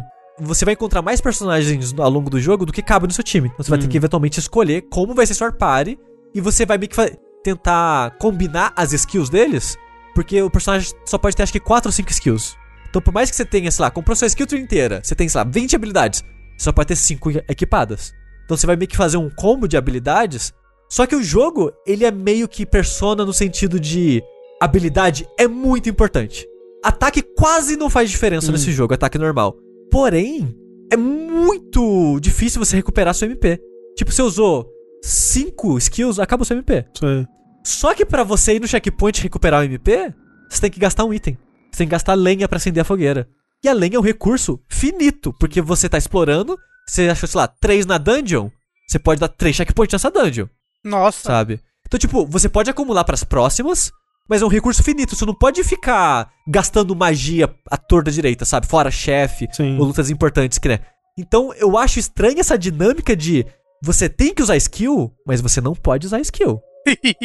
E não tem, tipo, como comprar mais lenha ou coisa do gênero, assim. Você pode, tipo, duas. Porque a lojinha que você tem é um personagem que anda com você, que ele tem o, o Bag of Holding, Aham. Uhum. que ele tá te seguindo só pra te vender coisa. Porra, hein? Uhum. Podiam ter dado uma desculpa melhor do que lenha, né? O cara podia É. ir na floresta cortar uma árvore. Pois é. Mas você tá preso numa dungeon, você não pode cortar árvore. Mas tem dungeons, entre aspas, que são florestas e Olha coisas aí. do tipo. Ah, né? porra, é. Mas esse vendedor tem um número limitado de itens, né? E se eu não- até onde eu tô no jogo, ele só tinha duas é, troncos pra me vender. E eu não comprei nenhum, porque eu tava guardando dinheiro pra sair equipamentos, acessórios, espadas, armaduras e tal. Que eram são até bem carinhas assim. Então a dinâmica do combate eu não gosto. E além disso, as skills em si não são divertidas de usar. É muito. A skill é. Vai causar X de dano na primeira linha. Ah, vai causar 3 de dano na linha de trás. Tipo, elas são muito desinteressantes. É, é tipo, é, é dano. É dano. É dano que você recebe, Sushi. É, não tem uma dinâmica divertida no combate, sabe? E tem um status que me irrita muito, que é taunt. Se o inimigo usa taunt na luta, você é obrigado a atacar ele. Você não pode atacar mais ninguém. Aí o que, que o jogo faz? Você tá numa luta que tem seis inimigos. Todos têm vida pra caralho, que você tem que usar um monte de skill pra matar. E, tipo, desses seis inimigos, três são, um- são um guerreiro que vai ter taunt. Aí você, beleza, o primeiro usa taunt. Ok, só posso atacar ele. Ataca, ataca, ataca, ataca. E tá com um pouquinho de vida, outro usa taunt. Hum. Aí você ataca, ataca, ataca, ataca. O terceiro usa taunt. Então, tipo, você fica um tempasso com Nossa. seis inimigos na luta, todo mundo batendo na sua cara, você quase morrendo, gastou todo o seu MP. Então é uma dinâmica que não, eu não gosto nada, porque quebra totalmente o seu planejamento, porque as suas skills, tipo, até onde eu tô, só tem uma que ataca todo mundo. Hum. O resto ataca um personagem. E ataca o cara que usou taunt. Então, tipo, não posso nem estrategizar isso, sabe? E, e me, me irritava muito. Então, tipo, teve um chefe opcional que eu fui encontrar reexplorando dungeons antigas, que era muito infuriante, porque é um chefe que ele é um golem. Então ele tem muita resistência física. E, de novo, magia é bem limitado. E, ah, e tem cooldown. Hum. Então, ah, eu usei essa habilidade, é 5 turnos de cooldown. Aham. É tempo pra caralho nesse jogo. Normalmente uma luta normal fora chefe não dura cinco turnos. De- É de todo mundo agir, né? Então eu acho meio estranho também a- a- o tamanho do cooldown das habilidades desse jogo. Mas aí nesse chefe, que a luta vai durar bastante, porque ele tem muita vida, ele fica spawnando inimigo. E é aleatório o inimigo que ele vai spawnar. Hum. São sempre cogumelos. E os cogumelos tem healer, tem tanque, Hum, tem uau. equivalente a todas as classes Sim, dos sim. cogumelos. Então ele vai lá e spawna um guerreiro e um healer. Fudeu, porque o healer vai encher a vida inteira do chefe e, o Porra! e o tanque vai ficar lá enrolando, impedindo você de atacar Nossa. o chefe ou atacar o healer. Que irritante. Assim, Tá me parecendo que os inimigos têm mais recursos que você na batalha, sabe? Total. A impressão é. A impressão enquanto eu jogava era essa, sabe? Porque o meu MP é muito limitado, porque eu tenho um jogo inteiro pela frente. Os inimigos têm essa luta. Então, eles não- os inimigos basicamente não têm ataque Eles, normal. eles não poupam MP, né? É. Eles não estão economizando pra próxima. Então eu ficava puto porque eu tentei matar esse chefe, sei lá, umas 5, 6 vezes. E eu, umas duas ou três, ele ficou com tipo 15 de vida. Chamava dois healers. E quando ele spawnava os inimigos, eles agiam antes de você. Hum. Aí os dois healers curavam ele pra vida máxima. Sem sacanagem, eu tipo, eu joguei com esse chefe umas duas, três vezes. Falei, ah, acho que tá muito cedo pra vir aqui. Fiz uma dungeon e meia, voltei pra lá, que o fast travel é no checkpoint, né? É tipo a bonfire mesmo do jogo. Voltei pra essa dungeon, tipo, agora eu acho que eu consigo matar, né? E enfrentei mais umas três vezes. Na última, ele ficou tipo com uns 10 ou 5 de vida, tipo, mais um ataque eu matava. E ele encheu a vida inteira Nossa dele. senhora. Puta que pariu! Eu desliguei o jogo e nunca mais abri. Deletou, apagou, pediu o É. refund. Então, tipo, esse jogo ele tem muitas coisas que eu acho legais. Tipo, a exploração dele eu acho divertida, apesar do mapa ser estranho. Eu gostei da parada meio Metroidvania, pra te incentivar a revisitar. Eu gostava dessa ideia de ser inimigos únicos, é, os inimigos serem únicos no mapa, pro jogo poder se rebalancear. E ele é bem desafiador, ele é bem dificinho, se você estiver é, seguindo a história, né? Além das coisas opcionais. Então, tipo, tem muita coisa que eu gostava nele, mas o problema. E eu, eu até consigo relevar o setting genérico. O problema é que o combate me irritava Hum. sabe? Eu achava ele muito frustrante e as habilidades não eram divertidas e as possibilidades não eram legais de explorar. Então eu acabei dropando o jogo por causa disso. Mas é. Então, se você quer um dungeon crawl em primeira pessoa que tenha um combate tático e exploração divertida, vai jogar Persona Q, vai jogar Entre Odyssey, vai jogar qualquer outro dungeon crawler. Mas esse jogo tá no Game Pass. Ah, então aí, é ó. de graça, olha. É, É de graça. Não tem como errar. Menos mal. Não É. tem como errar. Você pode jogar lá de graça. Quer dizer, de graça entre aspas, né? Mas é isso. Operência. Operência da Stolen Sun. Falar em experiências que são bacanas, mas potencialmente frustrantes em alguns aspectos. Esse último fim de semana rolou o beta fechado do Guilty Gear Strive, que é o, né, o novo Guilty Gear. Um jogo muito muito esperado, muito celebrado e muito polêmico também. Pera, pera. Muito polêmico. Como é que é o nome? Strive. Mas é só isso? Guilty Gear Strive. Não, porque Guilty Gear não é aquele que tem uns nomes super gigantescos? Justamente, agora não tem mais. Agora é só Strive. Ainda, Tengu. É, porque vai Ainda sair é. umas Quando- três releituras desse. Bicho, mas depois de Guilty Gear Exurge, Exurge foi- é uma sacanagem. que foi né? o outro, né? Então, assim, a gente saiu no lucro com relação à complexidade de, de, de nomes. E interessante porque a, a descomplexidade do nome é um reflexo da descomplexidade do jogo como um todo. Hum, Porque, assim, a gente teve três dias de beta teste, joguei só no sábado, né? No- na sexta-feira abriu o jogo, mas o servidor tá fechado, então era só offline. Aí teve sábado e domingo com o servidor aberto pra galera jogar. É, eu joguei no sábado, joguei as horas do beta no sábado. Foi sábado à noite e tal, no domingo foi, foi cedo, eu não consegui pegar o horário. Mas, assim, começando pelo óbvio. Puta que pariu que jogo bonito. Não, assim, Caralho. olha, dá raiva de tão bonito que é esse jogo, velho. Vai É irritante. Ah, é mas, irritante. mas assim, isso todos os Guilty Gears, né, ultimamente. Cara, É. sim, mas assim, é impressionante como a Arc System Works, eles constantemente lançam um jogo incrivelmente mais bonito que o anterior, É assim. assim, porque quando o Exurge foi anunciado, a gente olhou pra ele e falou: caralho, esse talvez seja o jogo mais bonito de todos os tempos até hoje, assim, na história dos videogames. Só que se você pega esse Guilty Gear, olha pra ele e olha pro Exurge agora, o Exurge já parece um, né? É, Você fala, que merda, É. que merda é essa? já Joga no parece lixo essa muitos porra, níveis sabe? abaixo. Assim. Eu, inclusive, É. culpo Guilty Gear pela ascensão dos animes em CG que botam poucos frames na- nas animações. Ah, eu também. Eu acho que foi Guilty Gear que começou essa moda aí. É, o, o Príncipe Dragão primeira temporada? Culpa Sim. de Guilty Gear. Inclusive, no Strive tem alguns momentos, tipo os especiais, por exemplo, que a animação fica ultra mega hiper fluida, tipo, fica 300 frames por segundo, sabe? Ah, Tipo, quando você vai dar o especial do, do Kai, dá um close na cara dele, ele pega, puxa a espada, o cabelo dele balança. É assim, é, é imbecil, é ridículo. Tirando toda a parte de interface, que, meu Deus do céu, quem teve essa ideia?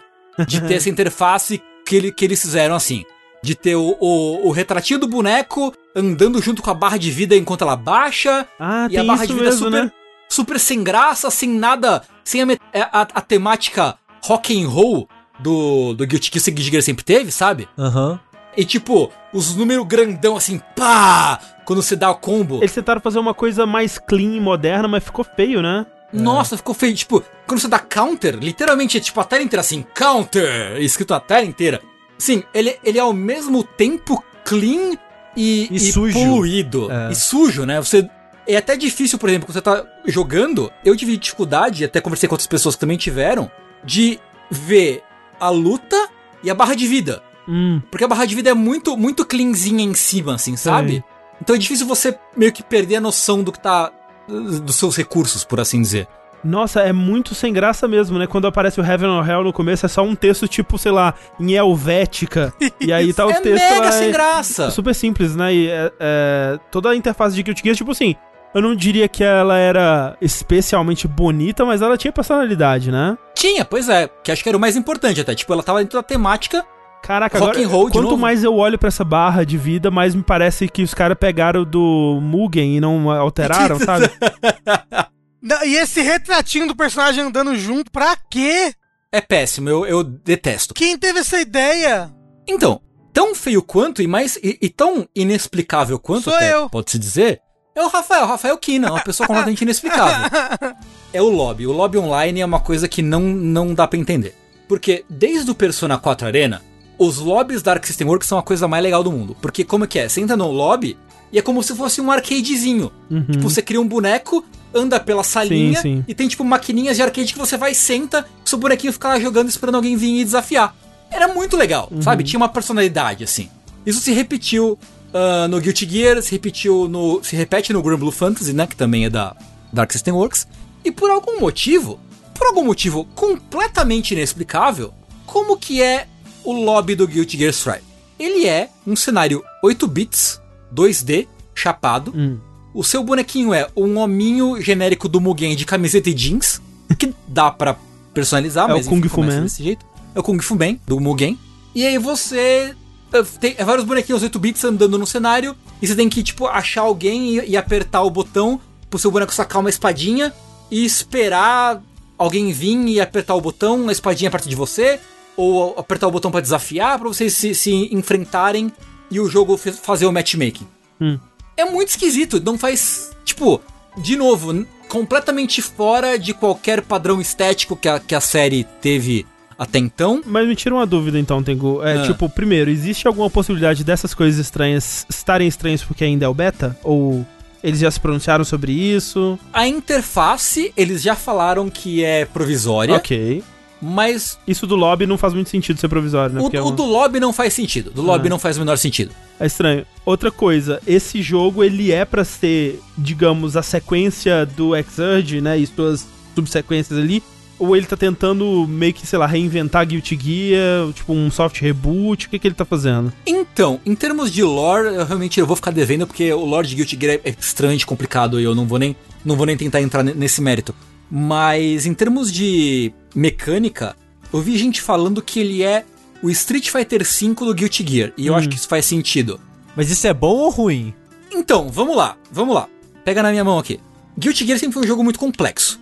Ele tem 35 tipos de cancels em momentos diferentes, com gasto de barras diferente, com barra de, de vida, de especial, de burst. Enfim, é um jogo complexo, né? Com combos muito complexos e combos muito longos até, né? Se você pegar é, personagens tipo, sei lá, o, o, o Chip, por exemplo. Tem combos, você, tipo, pula e vai, vai na parede, volta e dá o golpe e não sei o que, e dá o burst no meio. É um jogo complexo, com muitas camadas. Chip, que já foi meu avatar do MSN. Queria Pô, compartilhar é um bom... Aliás, o chip tá maravilhoso nesse jogo. Cara, amei o design do chip ne- nesse, nesse jogo. E ele conseguiu se adaptar à vida na cidade grande? No Exurge, ele tava tentando ser presidente. Ele tá se elegendo a presidente. Olha, então se adaptou. Então se adaptou à vida. Não sei se conseguiu. É. Não sei se conseguiu. Então é um jogo muito complexo, mas muito interessante por isso. Não é um jogo mais amigável, né? Mas era um jogo muito interessante e muito único por causa disso. O Guilty Gear Strive, ele é assim: qualquer combo de 5 hits, você arranca metade da vida do boneco. Hum. E que não precisa fazer cancel nenhum. É tipo um combo de voadora, um normal, outro normal, um shoryuken. O boneco sai voando, você vai atrás dele, pula e dá mais dois golpes e você arrancou 50, 60% da vida. Sem muito esforço. Isso é pra o quê? Você acha? É pra deixar mais acessível ou mais rápido? Ou, ou as duas coisas ou o quê? Eu acho que a mentalidade da, da Ark é: vamos deixar o jogo mais acessível para e trazer pessoas novas. O que, normalmente, nesse contexto de jogo de luta, é um erro. Porque, tipo, não é o jogo ser fácil que, tipo, existe, né? Existem várias discussões sobre, ah, o que, que atrai pessoas, né? Qual é a validade de deixar o jogo de luta mais, mais acessível, menos acessível. Mas, assim, uma teoria que. A teoria que eu compro mais é que as pessoas não. Elas não são atraídas do jogo de luta porque ele é fácil de jogar. Elas são atraídas porque tem personagem de Dragon Ball. Porque tem personagem de Dragon Ball. Porque tem os personagens. Por que, que todo mundo ama Smash? Porque tem todo mundo aí personagem pra caralho, sabe? Por que, que todo mundo amava Marvel vs Capcom? Tem uns personagens da hora, tipo, tem o, tem o Deadpool, tem o Virgil, tem o Wolverine e, o, e tem o Phoenix Wright, eu vou poder achar provas no chão pra criar uma barra especial, sabe? O atrativo do, jogo, o atrativo do jogo de luta é você ter, ver personagens maneiros fazendo coisas maneiras. Você fala, caralho, eu quero fazer coisas maneiras com esses bonecos maneiros, vai ser mó legal. Sim. E no fundo, não é todo mundo que, que se, se dedica a jogo de luta, sabe? Num nível além de eu vou fazer coisas maneiras com boneco maneiro contra a CPU. Uhum. Então é complicado você comprar a mentalidade de que, ah não, o jogo vai ser mais simples, não. Agora. Agora a galera vai vir jogar Guilty Gear porque a gente vai simplificar o, o sistema. Será que você não tá matando o que o jogo é, o espírito do jogo, e não vai acabar agradando ninguém no fim das contas?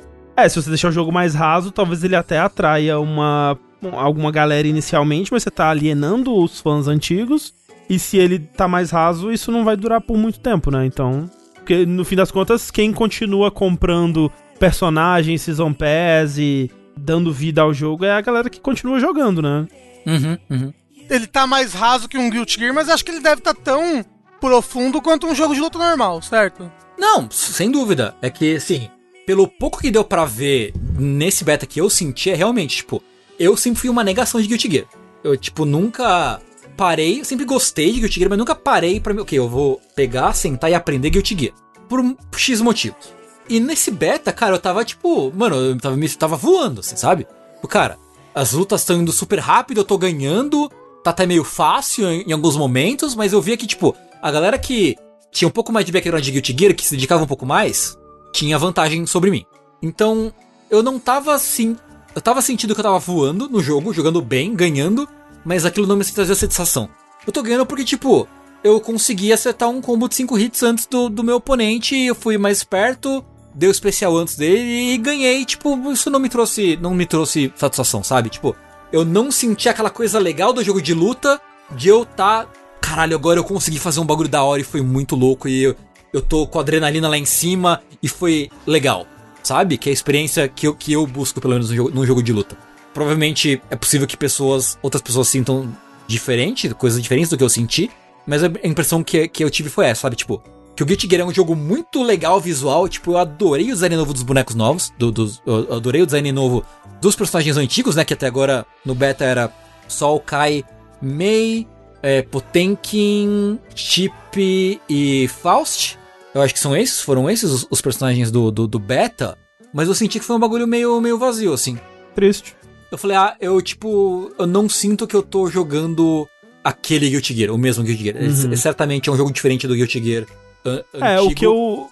qu- Quando eu joguei, eu joguei um pouquinho do é, XX na época, né? Não sei como é que pronuncia, mas. Aham. É, Ah, no ninguém PS2, sabe. alguma coisa assim. É o Zex. Zex. X é o Zex. E aí eu fui. Fiquei tão apaixonado pelo visual do Exurge que eu, eu comprei ele na época, né? E foi isso que eu senti. Tipo, era uma parede impenetrável. Eu gostava muito dos personagens, do visual, eu queria chegar ali, né? Mas era meio impenetrável, assim. E o que faltou, talvez, foi um. Não sei, um, um, um modo de ensinar Guilty Gear, né? Como, tipo, Mortal Kombat. O, o 11 teve um que fazia isso muito bem. Inclusive, o Guilty Gear, o o Heavy 2, né, que é a, a atualização do, do... Uma das atualizações do, do Exurge, ele tem um tutorial muito bom. É. Muito, muito bom mesmo. É porque me, me explica o que, que é importante em Guilty Gear, sabe? Ele é um jogo, é, né? o- Quando que se deve usar as coisas que as ferramentas que ele tá me dando, o que que se Aham. espera de um jogador de Guilty Gear, sabe? Isso tudo eu, eu não consegui né, aprender, era, era muito difícil. Então, quando você me fala assim, ah, é um Guilty Gear mais acessível, isso me parece legal. Então, eu fico feliz, porra, é mais acessível. Ufa! Bens a Deus. Mas é. É tipo, é aqu- aquela coisa, né? Existe esse dilema na, na, na comunidade de jogos de luta, especificamente, né? Que jogo de luta não é um jogo que, que é muito legal de você ver, mas não é, talvez não seja muito legal de você entrar. Uhum. Galera assiste muito e joga pouco e tal. Então, tipo, tem essa discussão de como atrair pessoas novas pro, pro jogo de luta, que é uma discussão que não foi vencida ainda, não, não foi resolvida essa discussão ainda. Tipo, a minha preocupação é, a preocupação de muita gente é, no caso, ok, vai ser um Guilty Gear mais acessível, show. Mas vai ser uma outra experiência que não vai ser. Não vai ter a- tudo que Guilty Gear tem de mais legal, sabe? Uhum. A exigência do Guilty Gear tem um propósito. É assim como, por exemplo, Call of Duty é diferente de Counter-Strike, que é diferente de Team Fortress, que é diferente de Overwatch. Cada jogo tem a sua particularidade. Uhum. Eu jogo, joguei muito Overwatch. Eu sou muito ruim em Counter-Strike. Tipo, faria sentido eles fazerem. Se eu me interesso por Counter-Strike, mas nunca tive, tive a chance de jogar, porque eu achava difícil. Se eles fizerem um Counter-Strike mais acessível, mais parecido com Overwatch, né, nessa, nessa analogia aí, será que, tipo, eu vou me divertir? Vai ser uma experiência válida, talvez? Será que eu vou achar só mais igual a Counter-Strike e a, a Overwatch? Tipo, ah, será que eu, tipo, eu vou, vou entender o que, que o jogo tem de diferente? Tipo, por que, que ele existe, sabe? Uhum. É, então, é, é a, a mesma coisa se pergunta sobre os jogos de luta. E o Guilty Gear tá indo num caminho que as pessoas estão se perguntando. Tudo bem, o quão válida é essa coisa de talvez sacrificar uma profundidade, uma personalidade do jogo para ele ser mais acessível? Isso é importante mesmo? Ou será que é mais importante ser acessível por outros modos? Né? Fazer um, um tutorial melhor, como o André falou, ou, enfim, fazer outras coisas, né? É, a própria Ark já fez algumas coisas legais com os jogos de Persona, por exemplo, né? De deixar Sim. uns autocombos, assim, pra deixar quem tá começando se divertir, ter alguma chance ali, né? Mas a profundidade do jogo ainda existe. Mas é, é, dizem que o Gran Blue tá bem acessível, né? Também tá. E ainda assim dizem que tá legal. Mesmo assim, né? Um jogo que é uma coisa própria que funciona bem. Mas é foda isso, né? Porque eu acho que os fãs de Guilty Gear eles esperam uma coisa, né? Já específica e querer abrir o jogo pra um público maior. Não sei, não sei se essa é a intenção deles, Aham. mas parece arriscado. É, pois é. Assim, a sensação que eu tive foi essa, assim, o jogo, cara, maravilhoso, muito lindo, o lobby é uma merda, e é muito esquisito o quanto de dano tudo dá no jogo. É, é- é super esquisito. E a interface é muito esquisita, socorro. É, É. muito esquisito. É tudo muito esquisito. Mas é isso, é o beta, Lindo, porém esquisito. é o beta do Guilty Gear Strive. O jogo sai esse ano ainda. E já falando em anime, né? Vamos continuar aqui, porque afinal de contas estamos no jogabilidade. E o jogabilidade é o Jack. Isso. O, o- não era, o Jack não é um programa dentro de jogabilidade. O jogabilidade ele existe dentro de um conceito maior chamado Jack. No Exato. caso, é o primeiro J, né? Quer dizer, o, é o J de Jack é jogabilidade. Então, aí vocês Jogabilidade, entendem. Anime Club Night. Então agora a gente precisa de um site que chama Anime, um site Isso. que chama Club e um site que chama Night. Isso.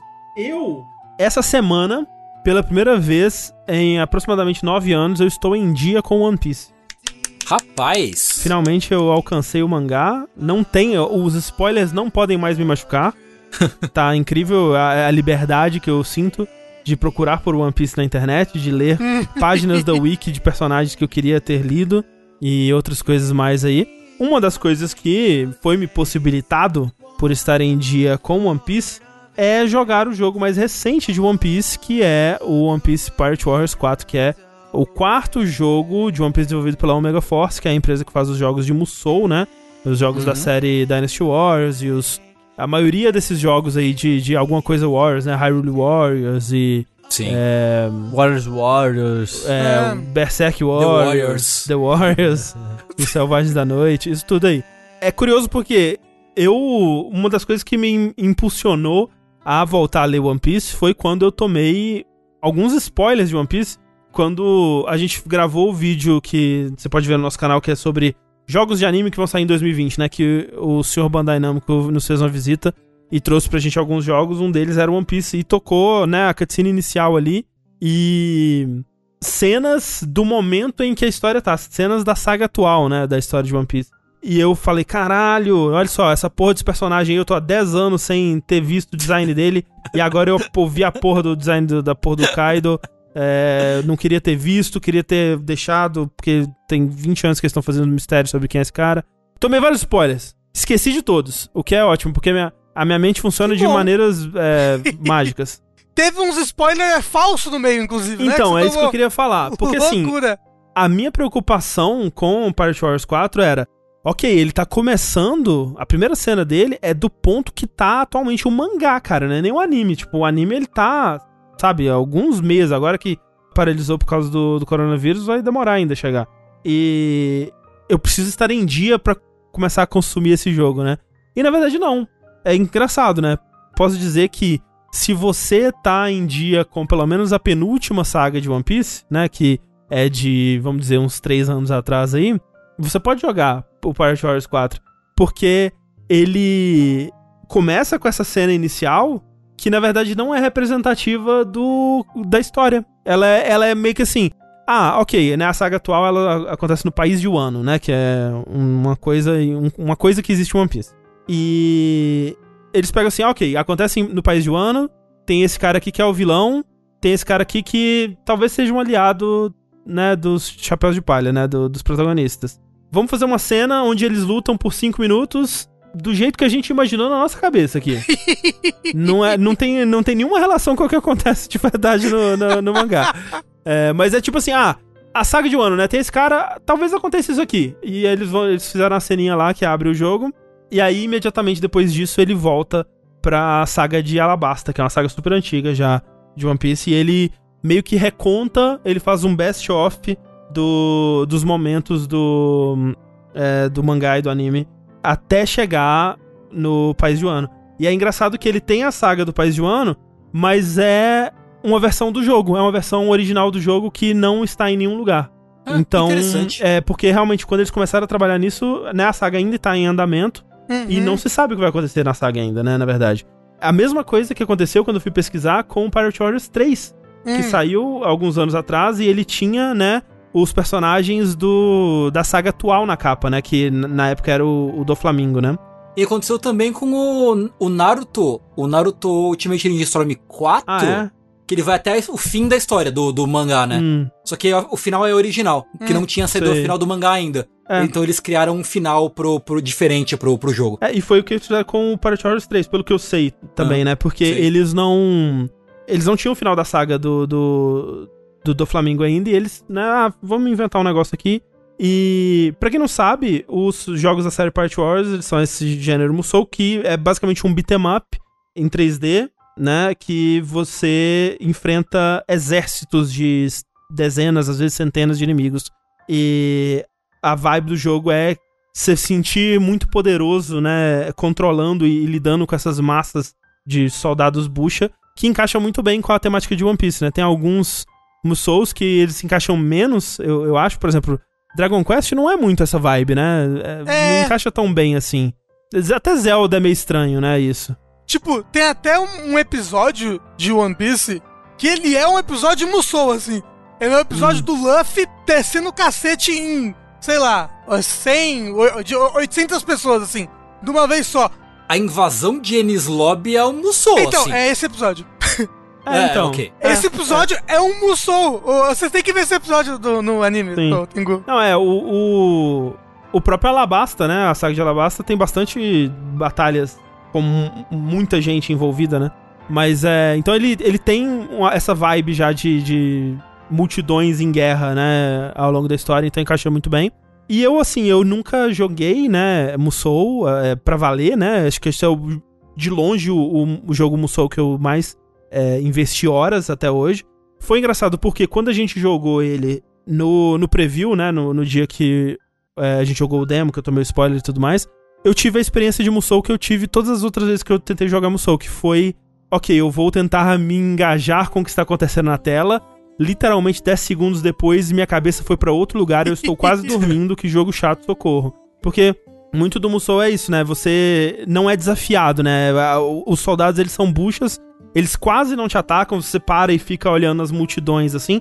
Os soldadinhos, eles estão andando, assim, e eles ficam, tipo, uns 10 segundos até lentamente sacar uma pistola e dar um tirinho, assim, ah, e volta, né? Então eles não estão lá pra te desafiar, eles estão lá pra ser uma massa que você vai controlar. É tipo uma massa de bolo que você vai formar em caos, assim, e destruição, Uhum. sabe? Com seus punhos. É.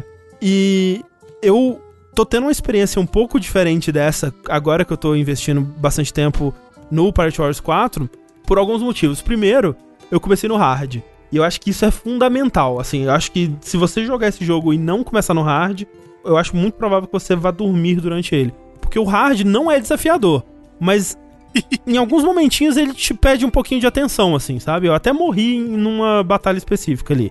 E o, o outro, a outra coisa é que eu dei tempo pro jogo, porque ele vai se mostrando mais interessante e mais complexo à medida que as missões vão avançando e vão requerendo mais de você também, né? Porque a pegada é que você tem um mapa é, aberto e nesse mapa vão surgindo objetivos, né? Então, no caso de One Piece, por exemplo, na, na missão de Alabasta, é tipo, ok, o Sanji, ele tá é, disfarçado de Mr. Prince, né?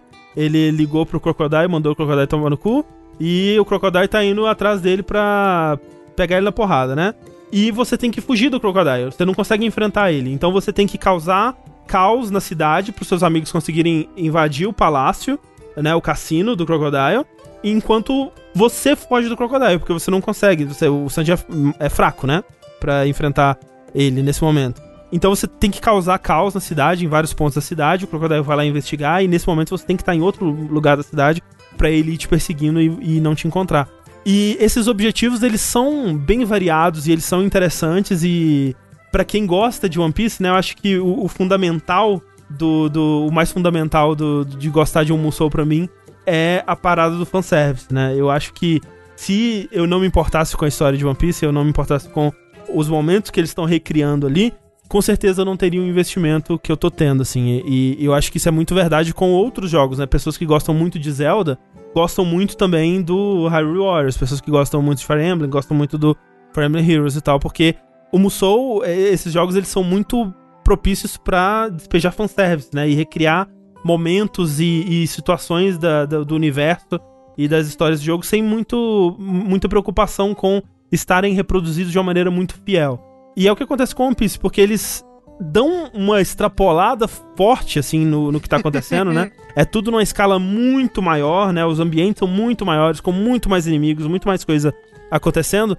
Mas tá tudo lá, assim. E eu fiquei é, impressionado com o fato de que eles tiveram um certo carinho, né? Eu tava imaginando que, sei lá, vamos recriar Ennis Lobby, vai ser, sei lá, um, uma, uma arena aberta de tijolinho e, sei lá, com as cores do que era no anime, sei lá. Mas não, eles fizeram uma construção que não sei se tá é, de acordo com o que o autor do mangá Eiichiro Oda ele pensou originalmente, mas que faz sentido pros eventos da- das coisas que acontecem na saga é, de Ennis Lobby. Então, por exemplo, quando é, tem uma Calma aí, luta... calma. É, Ah. não, é. Tem uma luta que um- algum personagem chuta um outro por um vão que tem várias escadas, assim, e ele cai muito alto, né?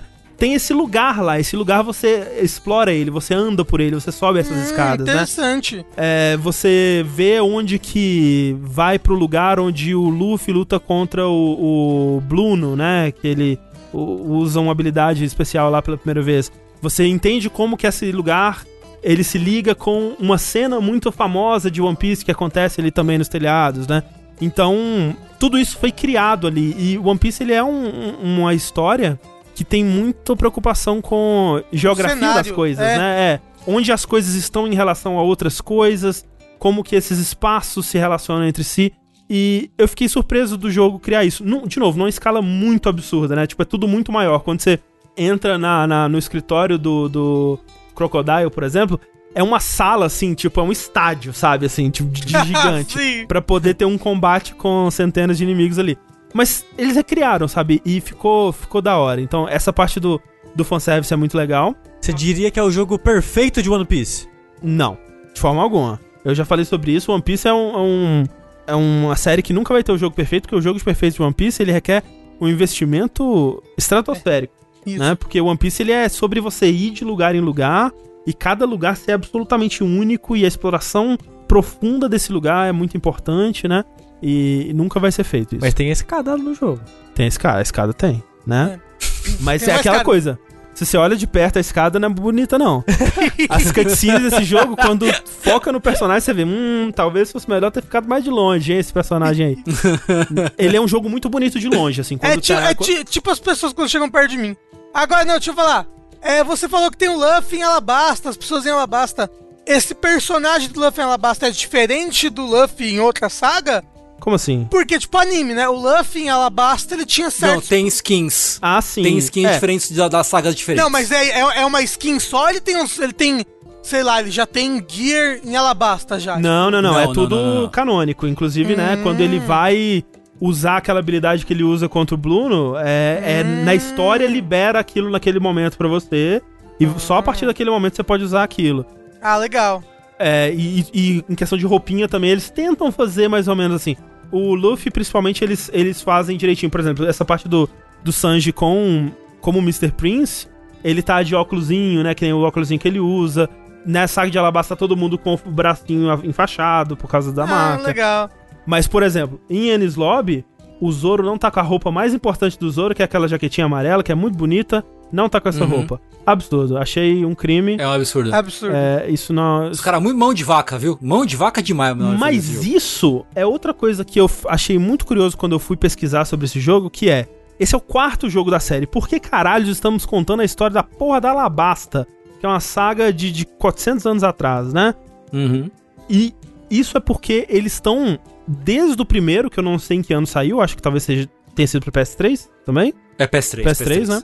Eles estão reaproveitando esse conteúdo. Eles estão reciclando o mesmo conteúdo. É a mesma merda. A mesma merda. Tipo, pelo que eu vi, os cenários mudam. Eles, é, por exemplo, a Ennis Lobby que tem no Pirate Wars 3 não é a mesma que tem no Pirate Wars 4. O, o level design é diferente. As missões que ele, te- que ele vai te dando é diferente. Mas tá reaproveitando até mesmas cenas, mesmas animações até. Então tem vídeos que comparam, tipo... Ah, no Pirate Wars 2 tinha é, uma cena de luta contra um inimigo grande que tem a ver com sombras, né? Vamos dizer assim. Só que no Pirate Wars 2 ela se passava num cenário que era diferente. Eles não recriaram o cenário com a fidelidade que existia no anime. No Pirate Wars 3, eles fizeram direitinho. Então tem a mesma cutscene, a mesma animação, só que agora ela tá acontecendo onde ela acontece canonicamente e tal. Mas, tipo, é mesmo, mesma animação, mesmos frames e tudo. E no 4, em relação ao 3, igual, assim. Tem é, é, vídeos de comparação da mesma cutscene com, tipo, a animação um pouquinho diferente. O Pirate Wars 3, ele tinha uma estética que tentava replicar um pouco mais de mangá, assim. Então era foco no, no rosto do personagem, aí a câmera anda e vai pra outro quadrinho e aí tá acontecendo outra coisa. Enquanto o Pirate Wars 4, ele é mais como se fosse um, um filme mesmo, né? A cutscene, ela acontece toda contínua, né? Mas eles estão reaproveitando muita coisa. Acho interessante como eles são muito liberais. Apesar de, de reproduzir eventos do, do mangá e tal, eles são muito liberais com coisas que acontecem, tipo, em ordem errada e, e- e momentos errados, assim, tipo. É que eu só vou me lembrar de um exemplo de Enes Lobby porque eu tava jogando hoje. Hum, Em Enes Lobby, tipo, tem um boneco que se transforma. uhum. E, tipo, não é. Nessa hora ele não, Não tinha se é, transformado. não é, sim, exato, eu sei exatamente Não, o que tá tá, não foi assim que aconteceu, porque eu li Sim. esse volume, esse capítulo anteontem. Então, tipo, é. É esquisito. Já tem um, um pedaço no, no que você tá lendo que envolve uma algema, Tengu? Não. Ok, então deixa pra lá. Não.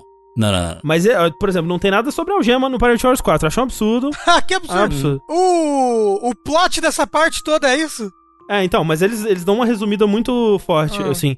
Mas, assim, o que eu acho que é interessante é, eles estão te passando uma versão resumida de One Piece. E é bem resumida mesmo porque é Alabasta, pula é, Skypiea e vai direto pra Water 7. Absurdo. Absurdo. Tá certo. É, até porque, absurdo. em outros jogos teve Skypiea, então quando ele vai, é, o narrador vai te contar o que aconteceu, eles mostram a cutscene dos outros jogos, assim. e fala, ah, aconteceu esse negócio aqui, vamos pro que importa. aí passa. E aí de Water 7, eu acho que já vai pra é, Sabond, por exemplo, né? Ele pula... Ah, é? Ele pula é, aquela saga lá? que- Isso, Nossa. pula aquilo lá.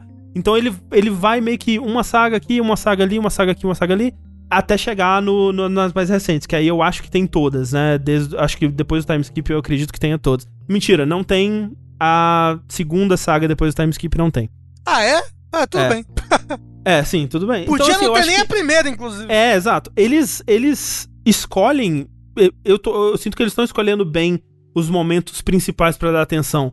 E você sente que eles sabem também, eles sabem onde que precisa do orçamento aqui. É tipo uma sensação parecida com o que a gente sentiu jogando Dragon Ball Z Kakarot, que tipo, ah, a historinha no, né, no, no, no momento a momento é super simples, cutscene meio bosta, não, uns diálogos meio ruim. Quando chega no momento né, marcante do anime, aí tem aquela cutscene bonita da CyberConnect, que coisa linda.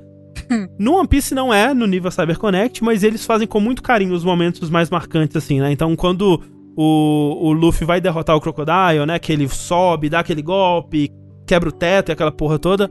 Tá tudo muito bem feitinho ali, né? O momento de despedida do, do, do X no braço tal. Me emocionei, me emocionei sim, com a cutscene da porra do jogo de Musou. Mas é que aqui é muito bonitinho aquele momento. E foi muito bem É. feitinho também, sabe? Então, eles sabem onde investir, eles sabem quais momentos são os importantes. Quando você termina é, lutas contra inimigos famosos, né? Vamos dizer assim, que aparecem, né? No, no meio do combate ali. Quando, independente de quem derrotou, né? Corta pra uma cutscene do personagem canônico que derrotou ele, né? Uma animação bem feitinha de, de como foi o final daquela luta mesmo no mangá, né? E tudo isso é feito com muito carinho, assim. O combate em si eu tô aprendendo a gostar à medida que eu vou avançando. Acho que muito por causa do sistema de upgrades que o jogo tem. Que é o, a- o pornô do Tengu, né? Uma skill tree gigantesca que Aham. tem várias skill trees. Tem uma skill tree por personagem. Aliás, duas skill trees por personagem, além de uma skill tree geral pra todo mundo. Uhum. E é legal porque o, o, combate contra inimigos mais fortes ele é mais interessante, que eles têm uma barra de escudo, né? Ou dependendo da força, ele tem duas, três, quatro barras de escudo. E você tem que quebrar essa barra com ataques normais ou ataques né, fortes ali. E quando ele tá quebrado é que você consegue dar dano pra valer mesmo. E até, tipo, pegar o inimigo em golpes de agarrão e coisas desse tipo assim. Então tem uma dinâmica interessante. É legal você montar o seu personagem com os ataques que você gosta. Então, por exemplo, quando na saga do Janice Lobby ele te dá o Sop pra jogar, por exemplo, eu pensei, que bosta, que lixo, né? O Sop ele tem um estilingue e ele põe um barril no chão que explode às vezes, sei lá.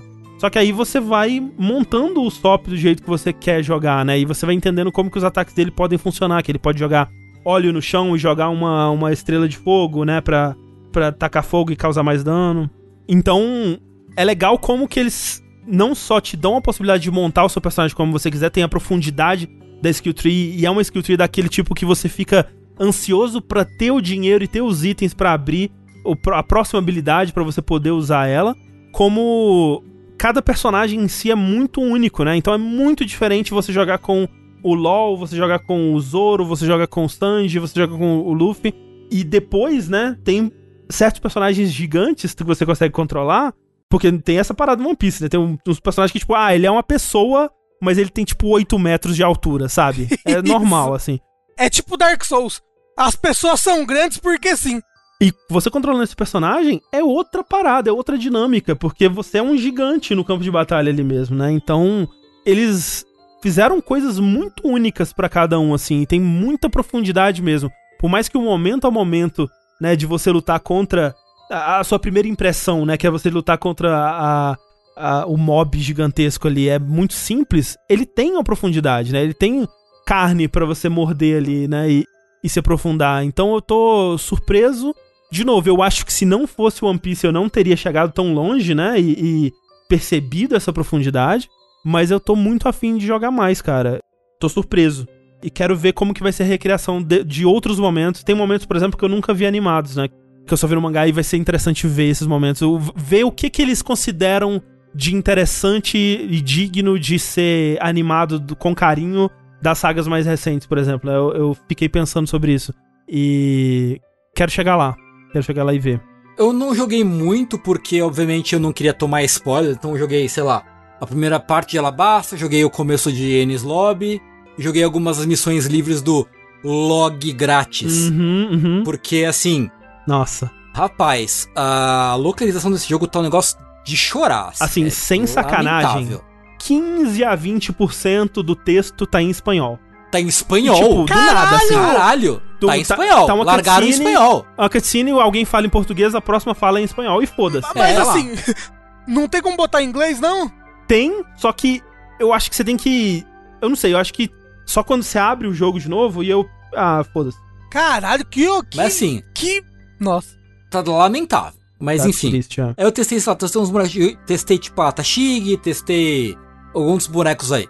E eu acho que, tipo, eu acho que mecanicamente ele é legal, mas eu fico um pouco triste, porque, tipo, eu acho que enquanto Musou, assim, considerando as coisas que Musou já faz, eu acho que é um jogo meio fraco. Hum, Porque, por exemplo, eu acho um absurdo, ridículo, ridículo, ridículo, em 2020, um Musou em que você não pode jogar com dois bonecos ao mesmo tempo. Por exemplo, tipo, É. trocar entre dois bonecos em, em lugares diferentes da, da, da fase, fazendo coisas diferentes, sabe? sei, sei. Que, tipo, cara, isso já é padrão de Musou hoje em dia, assim. E é estranho, né? Porque ele te dá uma missão onde muitas coisas por vários personagens vai ser feita ao, me- ao mesmo tempo ali, né? Por exemplo, né? Enquanto o Zoro tá lutando com esse cara, o Sanji tá lutando com esse outro, o Luffy tá fazendo outra coisa, né? Ele te dá, Uhum, tipo, ó, uhum. quem, com quem que você quer jogar? Com qual dos três? E aí você joga com o Luffy, você derrota os inimigos do Sanji e do Zoro, e foda-se, né? E foda-se, né? Tipo, e são. E, e via de regra são, tipo, são missões longas, com fases grandes, que você precisa andar bastante. É, sim, né? sim. Então, cara, por que não você fazer uma coisa que você já faz há muito tempo, né? Que é criar. Isso é uma coisa que até o Heruli Warriors faz muito bem, que é tipo missões. Várias missões, mis- missõezinhas acontecendo e vários personagens ao mesmo tempo, né? No, no- Uhum. no- a versão de Switch dá pra você fazer isso. Dentre outros, né? O Fire Emblem Warriors faz isso também, enfim. Então, assim, porra, por que não? E outra coisa é, tipo, você fazer missões, é, mesmo numa fase, se você tá jogando com vários personagens, né? Você ter eventos exclusivos com cada personagem, Hum, né? Então, tipo, uma luta que é só do Sanji ou só do Zoro, né? Se você vai, faz a luta com o Sanji, você não tem um evento. Mas se você vai lá e faz com o Zoro, sei lá, tem uma cutscenezinha especial Sim, sim, sim. reproduzindo a cena que foi no, no original. Que é uma coisa que Musou já faz em outros jogos. Por que não fazer em One Piece, que é tipo, cara, é um prato cheiaço pra fazer esse É, tipo de pra você sabe? rejogar com cada personagem e ver o que acontece, né? É. Então, assim, pra mim não faz o menor sentido. Tipo, parece que não foi feito com muito carinho, assim. Hum. Apesar de eles reproduzirem as cenas e terem cuidado de construir ah, os cenários e ter os golpes dos bonecos e tudo mais, eu acho que não foi um jogo feito com muito carinho. O carinho dele tá em pontos muito específicos. O Dance of é. Winds ali, ele disse que o 3 é exatamente isso. É o Aliás, tava tá vendo. todo mundo no chat falando que o 3 é muito melhor. É. Então, Que o a- 3 a- o a- mapa é melhor, que o 3 É. cobre. Então, tipo, eu, eu faz muito tempo que eu joguei o 3, eu tenho essa impressão também. E todo mundo que eu vi que, que é fã de One Piece e jogou os dois, fala, cara, o 3 é melhor que o 4, assim, fácil. Sim, é Tá o que eu tava vendo, que o que, 4. tipo, o, o 3 ele tem umas coisas de ataque combinado, assim, que se você tá, É. tipo, do, do lado do Zoro e dá pra você fazer um ataque junto com ele e tal, É, assim. é. Coisas muito assim legal que não isso. tem isso no 4. E isso, e isso é muito One Piece. Ataque É. combinado. É, Sim, é, sim. é. Então, assim, tipo, o jogo é legal, é, mecanicamente é maneiro, é. Acho que em cima de você ter o, ter o cancelzinho com o círculo de dar o dash é legal, poder cancelar com pulo é legal, poder ter o- os charges, né, que tipo, quadrado, triângulo, quadrado, quadrado, triângulo, quadrado, quadrado, quadrado, triângulo, né, que são, são os charges. Mais os golpes que você coloca no, no atalho ali do, do, do R1 e tal. É legal ter essa variedade, é. Mas, cara, perdeu-se alguma coisa mais importante que isso na passagem do 3 por 4 eu achei. É, então é um jogo que eu acho que ele é legal, mas ele é inferior ao que se faz de, tipo, ao padrão de Musou, assim, sabe? Sei, sei. Hoje É, em dia. talvez devesse ter começado pelo 3, é, na época, né? Acho que hoje em dia eu, eu me interesso mais pelo 4 porque ele vai cobrir mais coisa do que eu, eu Uhum. joguei, né? Uhum. É, mas eu leu? tô. É, é, do que eu li. Mas eu tô mais empolgado mesmo é com o tal do Musou do Persona, hein? Ah, mas o Scramble, a gente nem considera no sou, é muito bom. Tô zoando, hein, Tengu? Ô louco, ô louco, Tô ô zoando, louco, hein? os cara. É, mas olha só, cara. você tem que jogar Hyrule Warriors, que é o melhor Musou que tem. É que eu, eu não gosto de Zelda, entendeu? Tipo ah, assim, que não gosta de Zelda, que não, absurdo. do, não de lore Não. de Zelda, sabe? Eu não quero. Mas não, não tem, não tem lore, ele é bom porque então, ele é é bom por- mesmo, mas uai. é isso que eu tô falando. Eu gosto do, do de One Piece porque tem lore, eu me importo. Não, não. E eu quase choro com a cutscene. Não. Mas eu vou falar que, tipo, o Rafa tem razão no sentido de que mecanicamente, acho que o Hyrule Warriors é um dos melhores Musous que tem na atualidade. Assim, ele, é, Uhum. ele é muito bem feito em estrutura e mecânica, sabe? É, é impressionante o quanto ele é bem feito. Bom, legal. 2020, o ano do Musou. Isso. Quem diria, né? Persona vai trazer o Musou pras massas. Isso. Se não for o ano de nada, é o ano do Musou.